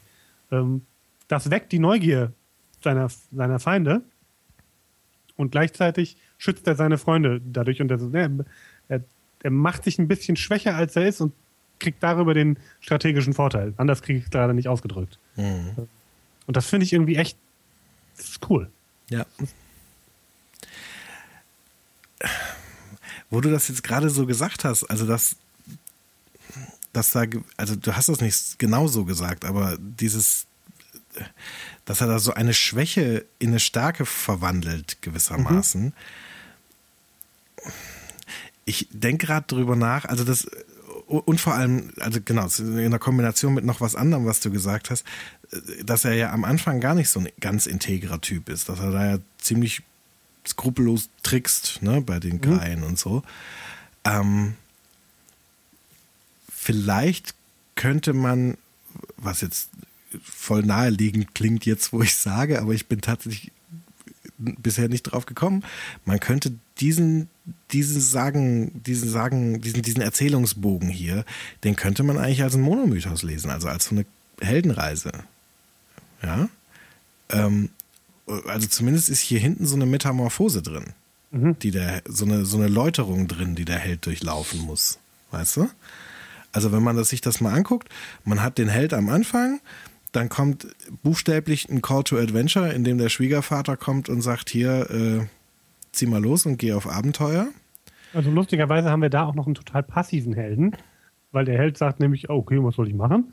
Mhm. Ähm, genau. Also, ne, er muss sich, muss sich quasi, am Anfang muss er sich sagen lassen, was er tun soll. Mhm. Äh, in der ersten großen Auseinandersetzung braucht er auch echt noch Hilfe. Genau, da, ja. ne, da kommen noch so Mentoren mit ins Spiel. Äh, die, als er quasi so diese, diese, also gerne ist ja am Anfang muss man ja so, so, so Gatekeepers überwinden, ne? Mhm. Also so. Und genauso ist das hier ja auch. Er, ist, er kommt ja nicht direkt auf seinen Gegner, sondern muss ja erstmal noch an so Leuten vorbei, die ihm so eine Schlüsselinformation in die Hand geben. Ja. Und dabei braucht er dann ja auch noch Hilfe, und da kommen Mentoren ins Spiel und so weiter, die ihm dann obendrein auch noch so Supernatural Aids äh, mitgeben. Ne? Also gut, die Sichel taugt jetzt nicht viel, aber dieser äh, blank polierte Spiegelschild, den äh, äh, Athene ihm da gibt, der ist ja tatsächlich sehr, sehr nützlich und obendrein greift er dann ja noch von den Gorgonen selber noch so ein paar mhm. Äh, äh, magische Gegenstände ab. Und jetzt muss ja gewissermaßen irgendwo in diesem Spiel kommt ja in so einer klassischen Heldenreise dann noch so ein Charakterfehler des Helden zum Tragen. Und der sorgt in der Regel dafür, dass dann ja quasi, also in so einem klassischen Monomythos so eine große Katastrophe auftritt, irgendwas, wo dann alles vorbei zu sein scheint und der Held gescheitert zu sein scheint. Mhm. Und dann muss er gewissermaßen diese, diese Charakterschwäche überwinden und im, im besten Fall aus dieser Schwäche eine Stärke machen oder überhaupt nur diese Schwäche, also oder nur die Überwindung dieser Schwäche ermöglicht es ihm am Ende quasi siegreich zu sein. So. Und das ist hier klassisch vorhanden, ne? Also wenn man so sagt, naja, am Anfang ist er, ich sag mal, so ein bisschen skrupellos und trickst irgendwie viel rum und so weiter und taucht dann da bei diesem, bei diesem König auf, der womöglich dann Atlas ist, ne? Der mit dem Drachen und der. Genau, und du, den, dann brauchst du da, die Sequenz nämlich tatsächlich doch. Genau. So, also deswegen bin ich, bin ich da auch vorher nicht drauf gekommen, weil ich die vorher immer doof fand. So, aber jetzt gerade finde ich es total cool, dass die da ist. So, ne, und dann, und dann kommt er da einmal sozusagen am, am, am Grund an. Ne? Also da, da zieht er die Trickserei und, und so und die, die Skrupellosigkeit einmal so richtig bis zum Ende und zieht da irgendwie diesen, dieses Medusenhaupt raus und verwendet es ja als so eine Art Massenvernichtungswaffe kann man ja, ja du sagen. hast vor allen Dingen, also du hast es vorhin auch so erzählt, äh, so, dass er mehr oder weniger, also weißt du, da ist halt ein Drache und mein Gott, was macht man? Man bringt, Drachen bringt man mal um. Also, Mhm. der Drache hat ihm ja nichts getan, der bedroht keine Jungfrauen gerade, äh, es gibt kein Volk, was ihn zur Hilfe gerufen hat, nichts dergleichen. Ja. So, es gibt, gibt überhaupt keinen Grund, diesen Drachen anzugreifen. Äh, Ja. Und er macht es trotzdem. Ja. Und ist dann und ist dann so auf, was wollt ihr denn von mir und so und äh, ja und nutzt dann eben dieses Medusenhaupt, um da mehrere Gegner gleichzeitig gewissermaßen äh, kalt zu stellen. Und das ist so der Tiefpunkt, wo er dann hinterher ein schlechtes Gewissen bekommt. Und und dann sagt er, oh jetzt jetzt habe ich aber Mist gebaut. So und kriegt dann jetzt hier quasi die Gelegenheit zur Läuterung und und äh, aber interessanterweise, nachdem er diese Läuterung dann durchläuft und dann ja so ein ganz moralisch integrer Typ wird, der, der zu seinen Aussagen steht und, und so und, und Jungfrauen rettet und, und all diese Dinge und dann irgendwie diesem, diesem fiesen Phineus dann so einen fairen Zweikampf ermöglicht und, und all diese Sachen. So, mit dieser Charakterstärke, die er jetzt irgendwie in dieser Verwandlung gewissermaßen gewonnen hat, jetzt kann er auch diese böse Geheimwaffe quasi äh, äh, nicht nur quasi, wie soll ich sagen, verantwortungsvoll einsetzen, sondern er- er hat jetzt auch quasi, weil er mal diese Schwäche hatte, hat er überhaupt die Mittel in der Hand, um jetzt diese selektive Warnung auszusprechen. Mhm. Weißt du, jemand, der diesen Moment der Scham nicht erlebt hätte, der Ja, könnte das stimmt. hier an der Stelle gar nicht tun. Der hätte, Stimmt. ja. der hätte diese clevere Lösung, die du gerade beschrieben hast, gar nicht in der Tasche. Mhm. Und wenn er sie in der Tasche hätte, müsste er lügen, ja. Aber er ist der Einzige, weil er diesen Tiefpunkt erlebt hat, ist er der Einzige, der hier immer noch integer bleiben kann und die Wahrheit sagen kann und gewissermaßen, wie soll ich sagen, moralisch sauber diese Geheimwaffe zücken kann, ja, Ja. und gleichzeitig seine Verbündeten schützen kann. Ja. Und das ist dieses Moment von eine, Schwäche in eine Stärke verwandeln eigentlich, Genau. oder? Genau. Ja. Und das ist also quasi klassisch dann für so einen Monomythos äh, eben diesen, diesen Tiefpunkt zu überwinden und daraus irgendwie äh, dann siegreich hervorzugehen. Ja, und dann ist ja am Ende meistens noch irgendwie Rückkehr, womöglich noch, noch mal irgendwie eine alte Problematik überwinden, ne? Stichwort Rettung des Auenlandes. Ja, hi- hier in diesem Fall dann eben noch mal kurz den Großvater mit dem Diskus erschlagen. so, versehentlich natürlich. Ja, man bleibt ja moralisch integer hier. Ja, und dann äh, they lived happily ever after. Ne? Äh, Noch Tauschhandel mit einem Königreich und dann aber Andromeda und viele Söhne und gib ihm. Ja. So. Und Wobei ich jetzt, also in der Variante finde ich die Geschichte mit dem mit seinem äh, Großvater noch viel mehr hinten dran geklatscht eigentlich. Ja, das stimmt. Aber das, die Rettung des Auenlandes empfindet man auch an den als hinten dran geklatscht. Oh, oh, oh, oh, oh, oh, oh, oh. Die Ja. Rettung des Auenlandes ist ein integraler Bestandteil der Geschichte. Ja, ja, ja, ja. Wir machen bald mal einen Spoiler-Alert zu dem Genau. Thema. Da, da habe ich eine sehr dezidierte und sehr ausführliche Meinung zu. Aber man empfindet es beim Lesen als rangeklatscht. Ne? Vielleicht ist hier die Nummer mit dem Großvater, äh, die Nummer mit dem Großvater ist ja auch eine ganz dezidierte Variante der Geschichte. Ist ja wichtig, dass er am Ende dann auch König sein kann und so. Aber es, äh, es fühlt sich an wie rangeklatscht. Er hätte doch König von Äthiopien werden können. Du hast auch immer, immer eine Antwort parat hier. Ja. ähm.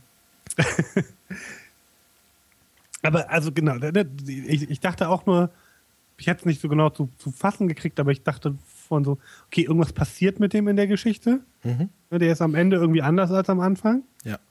Ähm, und, äh, und ich hatte mir irgendwie eben diese, diese Sequenz, hatte ich mir irgendwie einmal eingerahmt, als du die erzählt hast, weil ich dachte, okay, da ist irgendwas. Irgendwas ist da drin. Ja. Na, was ich jetzt gerade lustig finde, ist, also ich habe ja quasi am Anfang eingeleitet mit, dass Perseus so eine Art Prototyp für die anderen Helden ist. Mhm. Und das ist schon lustig, dass jetzt ausgerechnet dieser Prototyp dann auch so eine klassische Heldenreise durchläuft. Und ja, Naja, ist halt der Prototyp. genau, ja, äh, lustig.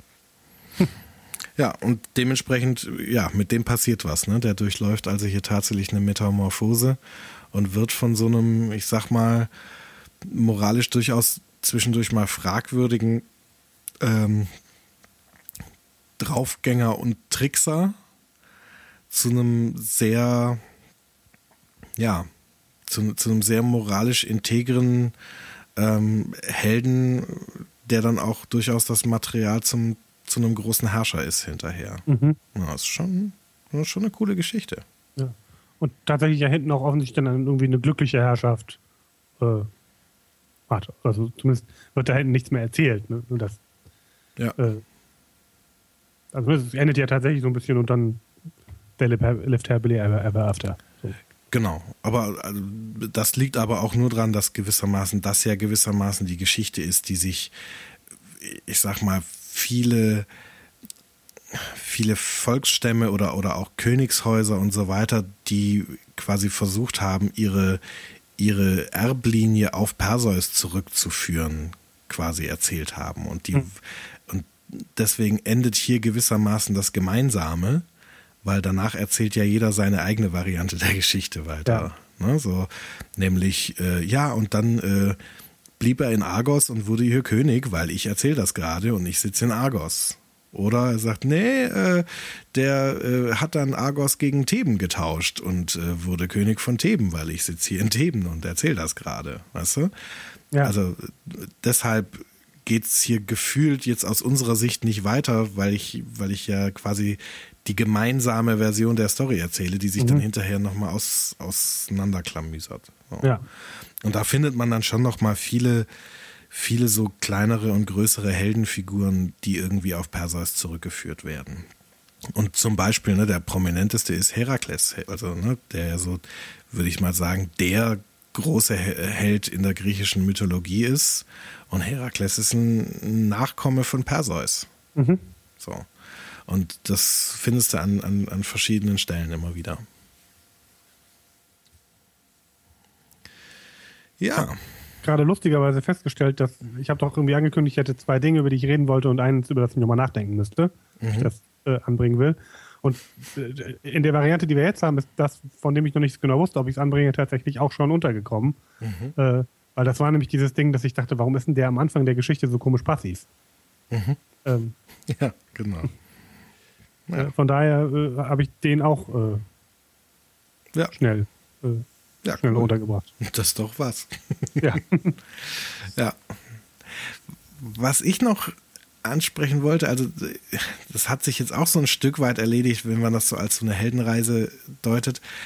Ähm, aber ich fand noch schon noch mal interessant, wie ähnlich sich an, an mehreren Stellen diese, die, die verschiedenen Stationen sind. Ja. Also du hast irgendwie am Anfang quasi so in vor der Metamorphose, ja, hast du gewissermaßen diese Geschichte immer mit den drei Schwestern, mit, die dann so seine Gegenspieler werden. Ne? Entweder mit zwei Stationen oder mit drei Stationen. Ne? Also es gibt ja entweder die Greien, die Nymphen und die Gorgonen oder eben direkt die Greien und dann die Gorgonen. Und aber auf jeden Fall ist das so ein bisschen, ne, die Geschichte wiederholt sich. Also das, das Muster ist, ist gleich. Er muss da sich irgendwie mit drei Schwestern auseinandersetzen. Ent- Entweder zweimal hintereinander oder dreimal hintereinander. Ähm, und dann im zweiten Teil der, der Geschichte hat man dann auch, also als er die Meduse, das Medusenhaupt dann hat, hat man dann auch so einen sich wiederholenden Teil mit, mit, mit zwei Stationen. Äh, einmal irgendwie gibt es ein Monster zu besiegen und irgendwie dann äh, wird im in der Halle eines Königs irgendwie im, im Angesicht einer Übermacht das Medusenhaupt gezückt und dann beim zweiten Mal wieder äh, es gibt ein Monster zu besiegen und in der Halle eines Königs wird im Angesicht einer Übermacht das Medusenhaupt gezückt. Ja. Also das fand ich da einfach interessant und habe insbesondere jetzt bei diesen zweiten Teilen, bei diesen beiden Monstern, äh, weil das eben auch manchmal so in einem Rutsch erzählt wird, habe ich gedacht, Mensch, was, was ist das? Also woran mhm. das liegt? Also so, wenn man es jetzt als eine Heldenreise erzählen will, braucht man diese beiden Stationen, weil man braucht diesen Moment der Scham. Damit wäre da eine Erklärung mit drin.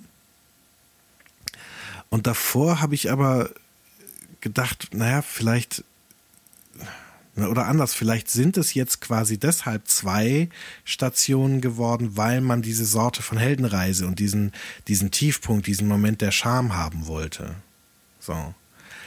Aber grundsätzlich wäre ich eigentlich davon ausgegangen, vielleicht war das auch ganz ursprünglich quasi eine Monstergeschichte, weißt du, ein Drache, mhm. ein Ungeheuer, das da zu besiegen ist. Und, und aus irgendwelchen erzählerischen Überlegungen nimmt man es dann auseinander und macht zwei Situationen draus. Und das würde ja jetzt auch Sinn ergeben, wenn man dann sagt, naja, wir wollen hier irgendwie eine, einen Monomythos, irgendwie eine Heldenreise äh, ähm, konstruieren, dann brauchen wir da irgendwie zwei solche Situationen und dann trennen wir sie einfach voneinander. Ja, du hast vorhin, äh, finde ich, sehr überzeugend argumentiert, dass du dieses Moment der Scham brauchst. Mhm. Und sonst funktioniert es da hinten nicht. Ja. Das heißt, du musst ihn, ne, dann brauchst du es, also sei es als erzählerisches Mittel, aber du, du brauchst es, um den, um den Effekt hinten zu erzielen. Ja. Und dann ist es mir so rum jetzt auch lieber. Vorher hat mir die Einstation-Variante besser gepasst, einfach deshalb, weil da zwei Elemente, die häufig zusammen auftreten, auch auch zusammen gehören.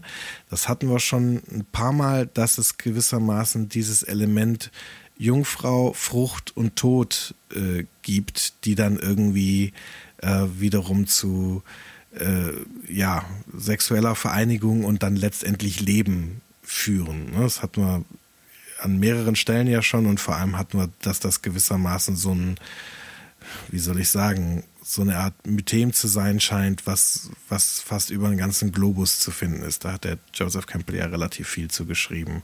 Erinnerst du dich da noch dran? Mhm. Genau.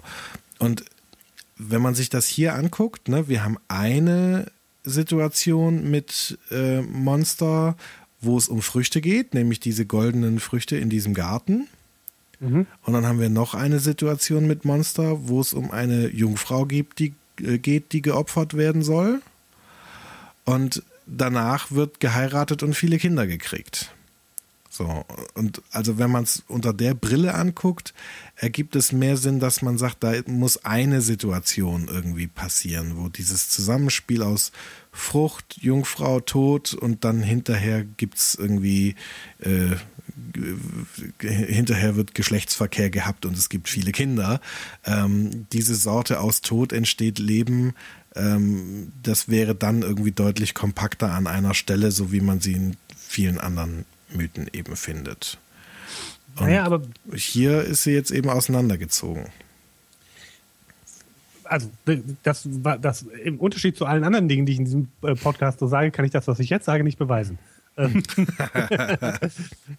äh, ja. Aber es könnte ja durchaus sein, dass, dass die Variante, die du jetzt erzählt hast, also die, in der die drei Elemente quasi beisammen sind, äh, die ältere ist, mhm. oder die ist auch die ursprüngliche.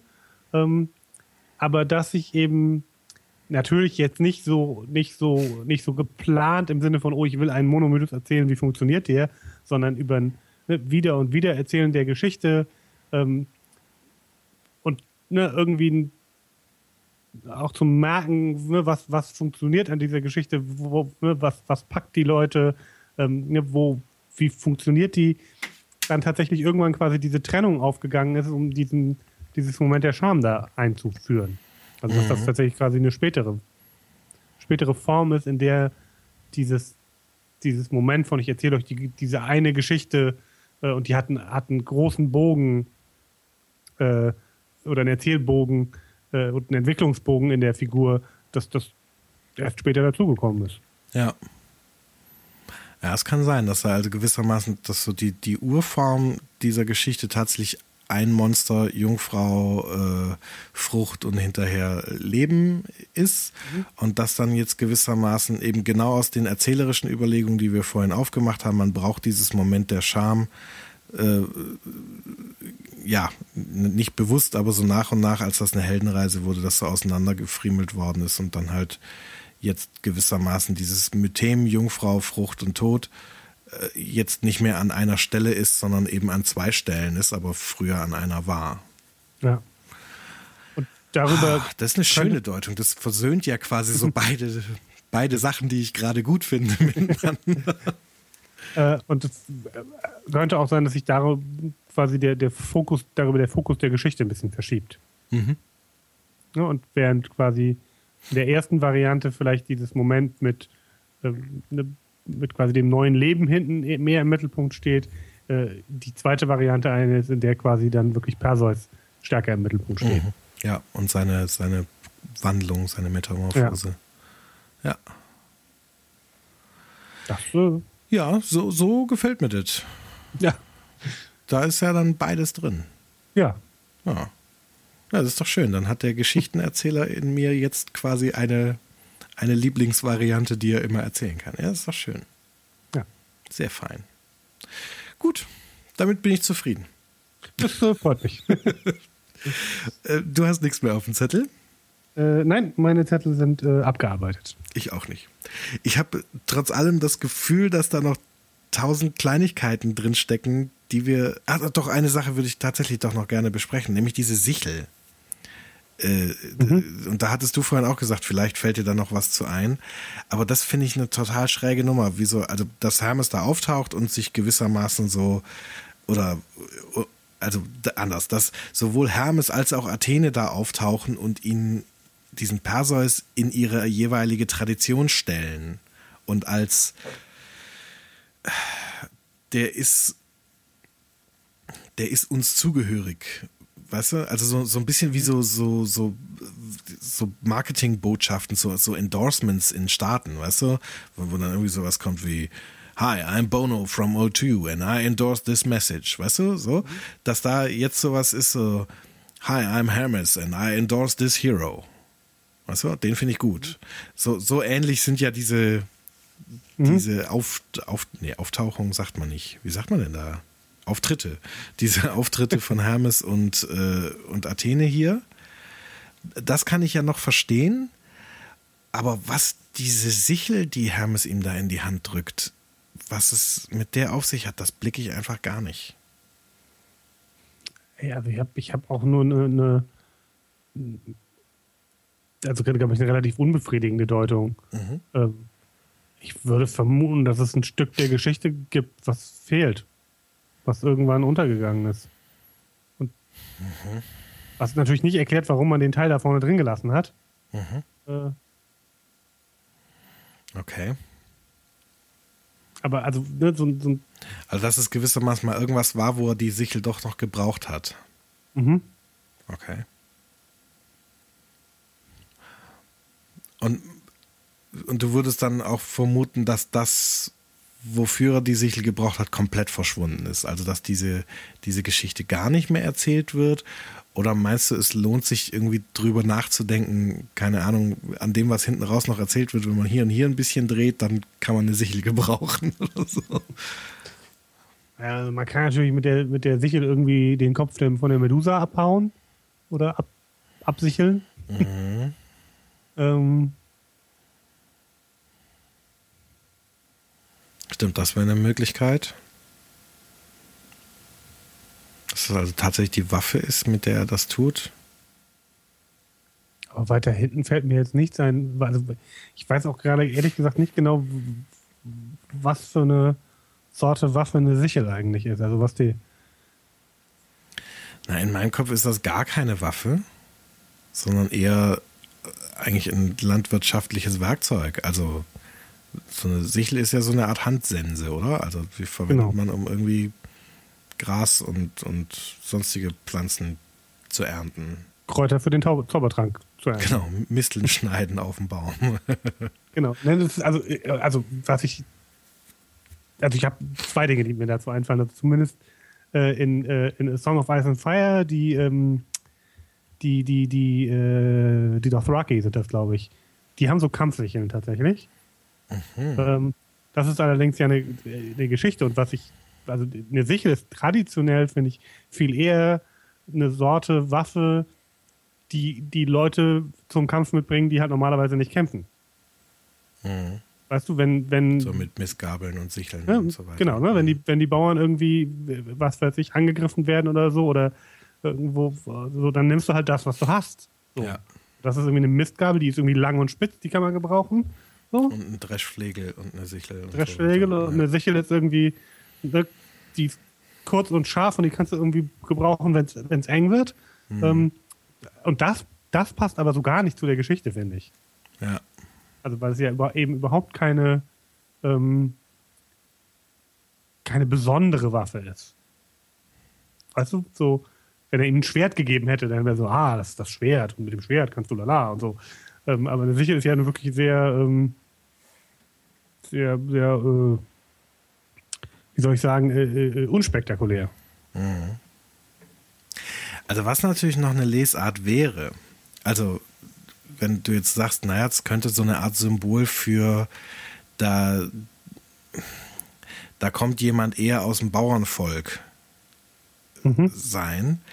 Äh, also wenn man diese, diese Lesart so nimmt, mit dem, da kommt jemand aus dem Bauernvolk, dann könnte man natürlich den ganzen Zinnober und das hinten dran Geflansche von dem Umbringen des Königs und so weiter irgendwie noch, noch so deuten, dass man sagt, naja, wir haben es hier tatsächlich eben nicht mit jemandem zu tun, der adlige Abstammung ist, sondern jemand, der quasi in einem kleinen Inselkönigreich bei Hofe aufgefallen ist, weil er einfach besonders fähig war und dann da irgendwie quasi so der der Heerführer geworden ist, weil er halt irgendwie konnte. Ne? Wir haben ja schon häufig so diese Lesart gemacht. äh, gu- Gute Fähigkeiten des Helden bedeuten meistens irgendwie die gute Fähigkeit mehrerer Personen. Ähm, so, und äh, jetzt macht er irgendwie viele Heldentaten, viele Eroberungen und, und so weiter und hat da am Ende irgendwie sogar dann irgendwie so ein Einheiraten in eine ähm, in eine Königsfamilie. Und wer weiß, vielleicht ist da jetzt tatsächlich irgendwie äh, ein Königreich, ein, ein Nachbarkönigreich oder sowas, das man irgendwie erobern könnte, wie zum Beispiel Argos. Und jetzt muss man das aber irgendwie legitimieren, dass man da irgendwie jetzt diesen Bauernjungen irgendwie auf den Thron setzt. Aber jemand anders als den kann man da nicht auf den Thron setzen, weil der hat das Ding erobert und der repräsentiert die tatsächliche Stärke, die militärische Macht. Und jetzt ersinnt man eine Geschichte, wie man dem im Nachhinein äh, A, königliches Blut äh, geben kann und B, sagen kann, naja, aber und das war jetzt auch hier irgendwie kein Königsmord, sondern äh, das war ein Unfall. Weißt du? Und sagt dann, naja, guck, pass auf, wir machen das so, der war ein Findelkind und wurde ursprünglich von dem König und so weiter und wir behaupten, es gab eine Prophezeiung, das und weil der den umgebracht hat, zeigt das ja gewissermaßen, dass der diese Prophezeiung erfüllt und das bedeutet, dass er königliches Blut hat und deswegen darf er auch auf den Thron. Und wozu brauche ich dann die Sichel? Äh, die Sichel braucht er dann funktional in der Geschichte gar nicht mehr, sondern sie ist nur noch ein Symbol dafür, dass der eigentlich aus dem Bauernvolk kommt. Okay. Ähm, ich was hab, sich äh, äh, als Argumentation in den Schwanz beißt, weil wenn man das genau gerade mit der, mit der ganzen Geschichte verschleiern will, dann bringst du dieses Symbol nicht noch ins Spiel. Ähm, ich habe aber tatsächlich gerade noch mal so ein bisschen mich so kurz durch die Wikipedia und, und ein bisschen rumgegoogelt, äh, geguckt. Ähm, also der, der jetzt mal so, ne, so einmal gegoogelt. Äh, offensichtlich der einzige Kulturkreis, in dem Sicheln tatsächlich als Waffen eingesetzt worden sind, äh, ist äh, eher so asiatischer Natur. Äh, und zumindest der, der Sichelartikel der deutschen Wikipedia äh, sagt, die Sichel ist das äh, äh, Symbol der Landwirtschaft im antiken Griechenland. Ähm, das würde für so eine, für so eine, ne, der kommt eigentlich aus dem, aus dem Volkdeutung sprechen. Ja. Hm. Also vielleicht ist es sowas, ne? Also vielleicht ist es tatsächlich so, wir machen irgendwie hier viel mit Prophezeiung und so weiter, viel Klimbim, machen wir viel Bohai, um, um zu rechtfertigen, warum wir jemanden, der aus dem Bauernvolk kommt, auf den Thron gesetzt haben. Mhm. Also eine, eine etwas mondäne Deutung, aber wäre eine Variante. Ja. Also, ich, also was ich zumindest sagen würde, ist, die, diese Sichel ist ein Relikt in der Geschichte. Mhm. Ne, die, die, die muss ja mal eine Funktion gehabt haben, weil ich, weil ich, also dafür finde ich es dann auch zu spezifisch. Mhm. Äh, und offensichtlich, zumindest, also in den Varianten der Geschichte, die erhalten geblieben sind, ähm, ne, du erzählst ja manchmal auch gerne, ne, dann gibt es die Variante so, die Variante so, die Variante so, aber dieses Element scheint ja immer das gleiche zu sein. Genau, also wie gesagt, ich habe keine Variante dieser Sage gefunden, wo diese Sichel nicht auftaucht. Ja. Aber auch keine, wo sie, äh, wo sie irgendeine Funktion hat. Sondern es ist irgendwie immer so ein, so ein komplett abgelöstes Teil vom Rest der Geschichte. Also das spricht doch dafür, dass die, also ne, wenn es so spezifisch ist, dass, dass es immer auftaucht, dass Hermes da kommt und diese Sichel gibt, das spricht doch dafür, dass die mal eine Funktion gehabt haben muss. Mhm. Äh, und die ist, glaube ich, irgendwann verschütt gegangen im Laufe der, der Jahrhunderte. Ja. Ähm, und vielleicht ne, fehlt tatsächlich ein Teil der Geschichte. Äh, oder es ist, hat so eine, ne, so eine politische äh, Komponente, wie du die gerade aufgemacht hast. Ähm, weshalb das, das, die Funktion, die die Sichel erfüllt hat, nicht mehr da ist und nur noch die Sichel da rumhängt und man weiß nicht so genau, was die da eigentlich äh, soll. Mhm. Ich habe gerade noch eine Assoziation, ich weiß nicht, ob die haltbar ist. Ähm, also ich weiß zum Beispiel nicht, ob die alten Griechen, so wie wir das im Deutschen tun, den, den abnehmenden und zunehmenden Mond als Mondsichel bezeichnet haben. Das weiß ich nicht, ob diese Metapher da ähm, verbreitet war. Aber ich habe mal, ich weiß nicht wo, ich kann sein, dass das auch bei Campbell war, ich habe mal irgendeine Deutung von dieser äh, Danae, also von, von Perseus Mutter gelesen, ähm, weil die in manchen Varianten der Sage eben nicht nur einmal verschwindet, sondern immer wieder. Also das ist quasi so eine Figur, die, die ist da, dann ist sie wieder weg, dann ist sie wieder da, dann ist sie wieder weg und das scheint fast so was Zyklisches zu haben. Mhm. Und äh, da gibt es quasi eine Deutung, dass man Danae als so eine Art Mond Gottheit oder als so eine Art Symbol für den Mond deuten könnte. Mhm. Und wenn, also jetzt mal angenommen, das ist jetzt sehr, sehr, also selbst, selbst für Troja-Verhältnisse sehr ins Blaue geraten. Ähm, also jetzt mal angenommen, diese Deutung mit Danae und Mond und da irgendwie so eine Verknüpfung herzustellen, ist richtig. Und dann weiter angenommen, auch die alten Griechen haben die Metapher Mondsichel verwendet. Dann könnte quasi das Hermes äh, ihm dann eine Sichel gibt, so eine Art Symbol für diese Mondverknüpfung irgendwie sein. Das wäre auch noch eine Lesart. Aber ja, die ist halt sehr mit den, an den Haaren herbeigezogen. Äh, ich habe jetzt noch mal eine kleine Google-Suche äh, äh, losgeschickt, während du äh, geredet hast. Mhm. Äh, und ich habe jetzt tatsächlich zwei Varianten gefunden, äh, in der die, die Sichel eingeführt wird, als dass das die Waffe ist, mit der er die Medusa enthaupten soll. Okay. Naja, gut. Halt ich ehrlich, also das halte ich ehrlich gesagt für moderne Nachhinzufügungen. Weißt du? Also, dass, dass so, so Leute wie wir, mhm. die jetzt mit so einem modernen Blick da drauf gucken und sagen, ja, die Sichel muss doch irgendwas bedeuten, sagen, naja, gut, dann ist das halt die Waffe, mit der er die Medusa enthauptet. Weil das findet man in so den alten Wiedergaben dieser Sage nicht. Mhm. Ich gucke jetzt mal nochmal bei Hesiod rein, was, ob da noch, was da dann mit der Sichel ist. Die habe ich jetzt nämlich in der Vorbereitung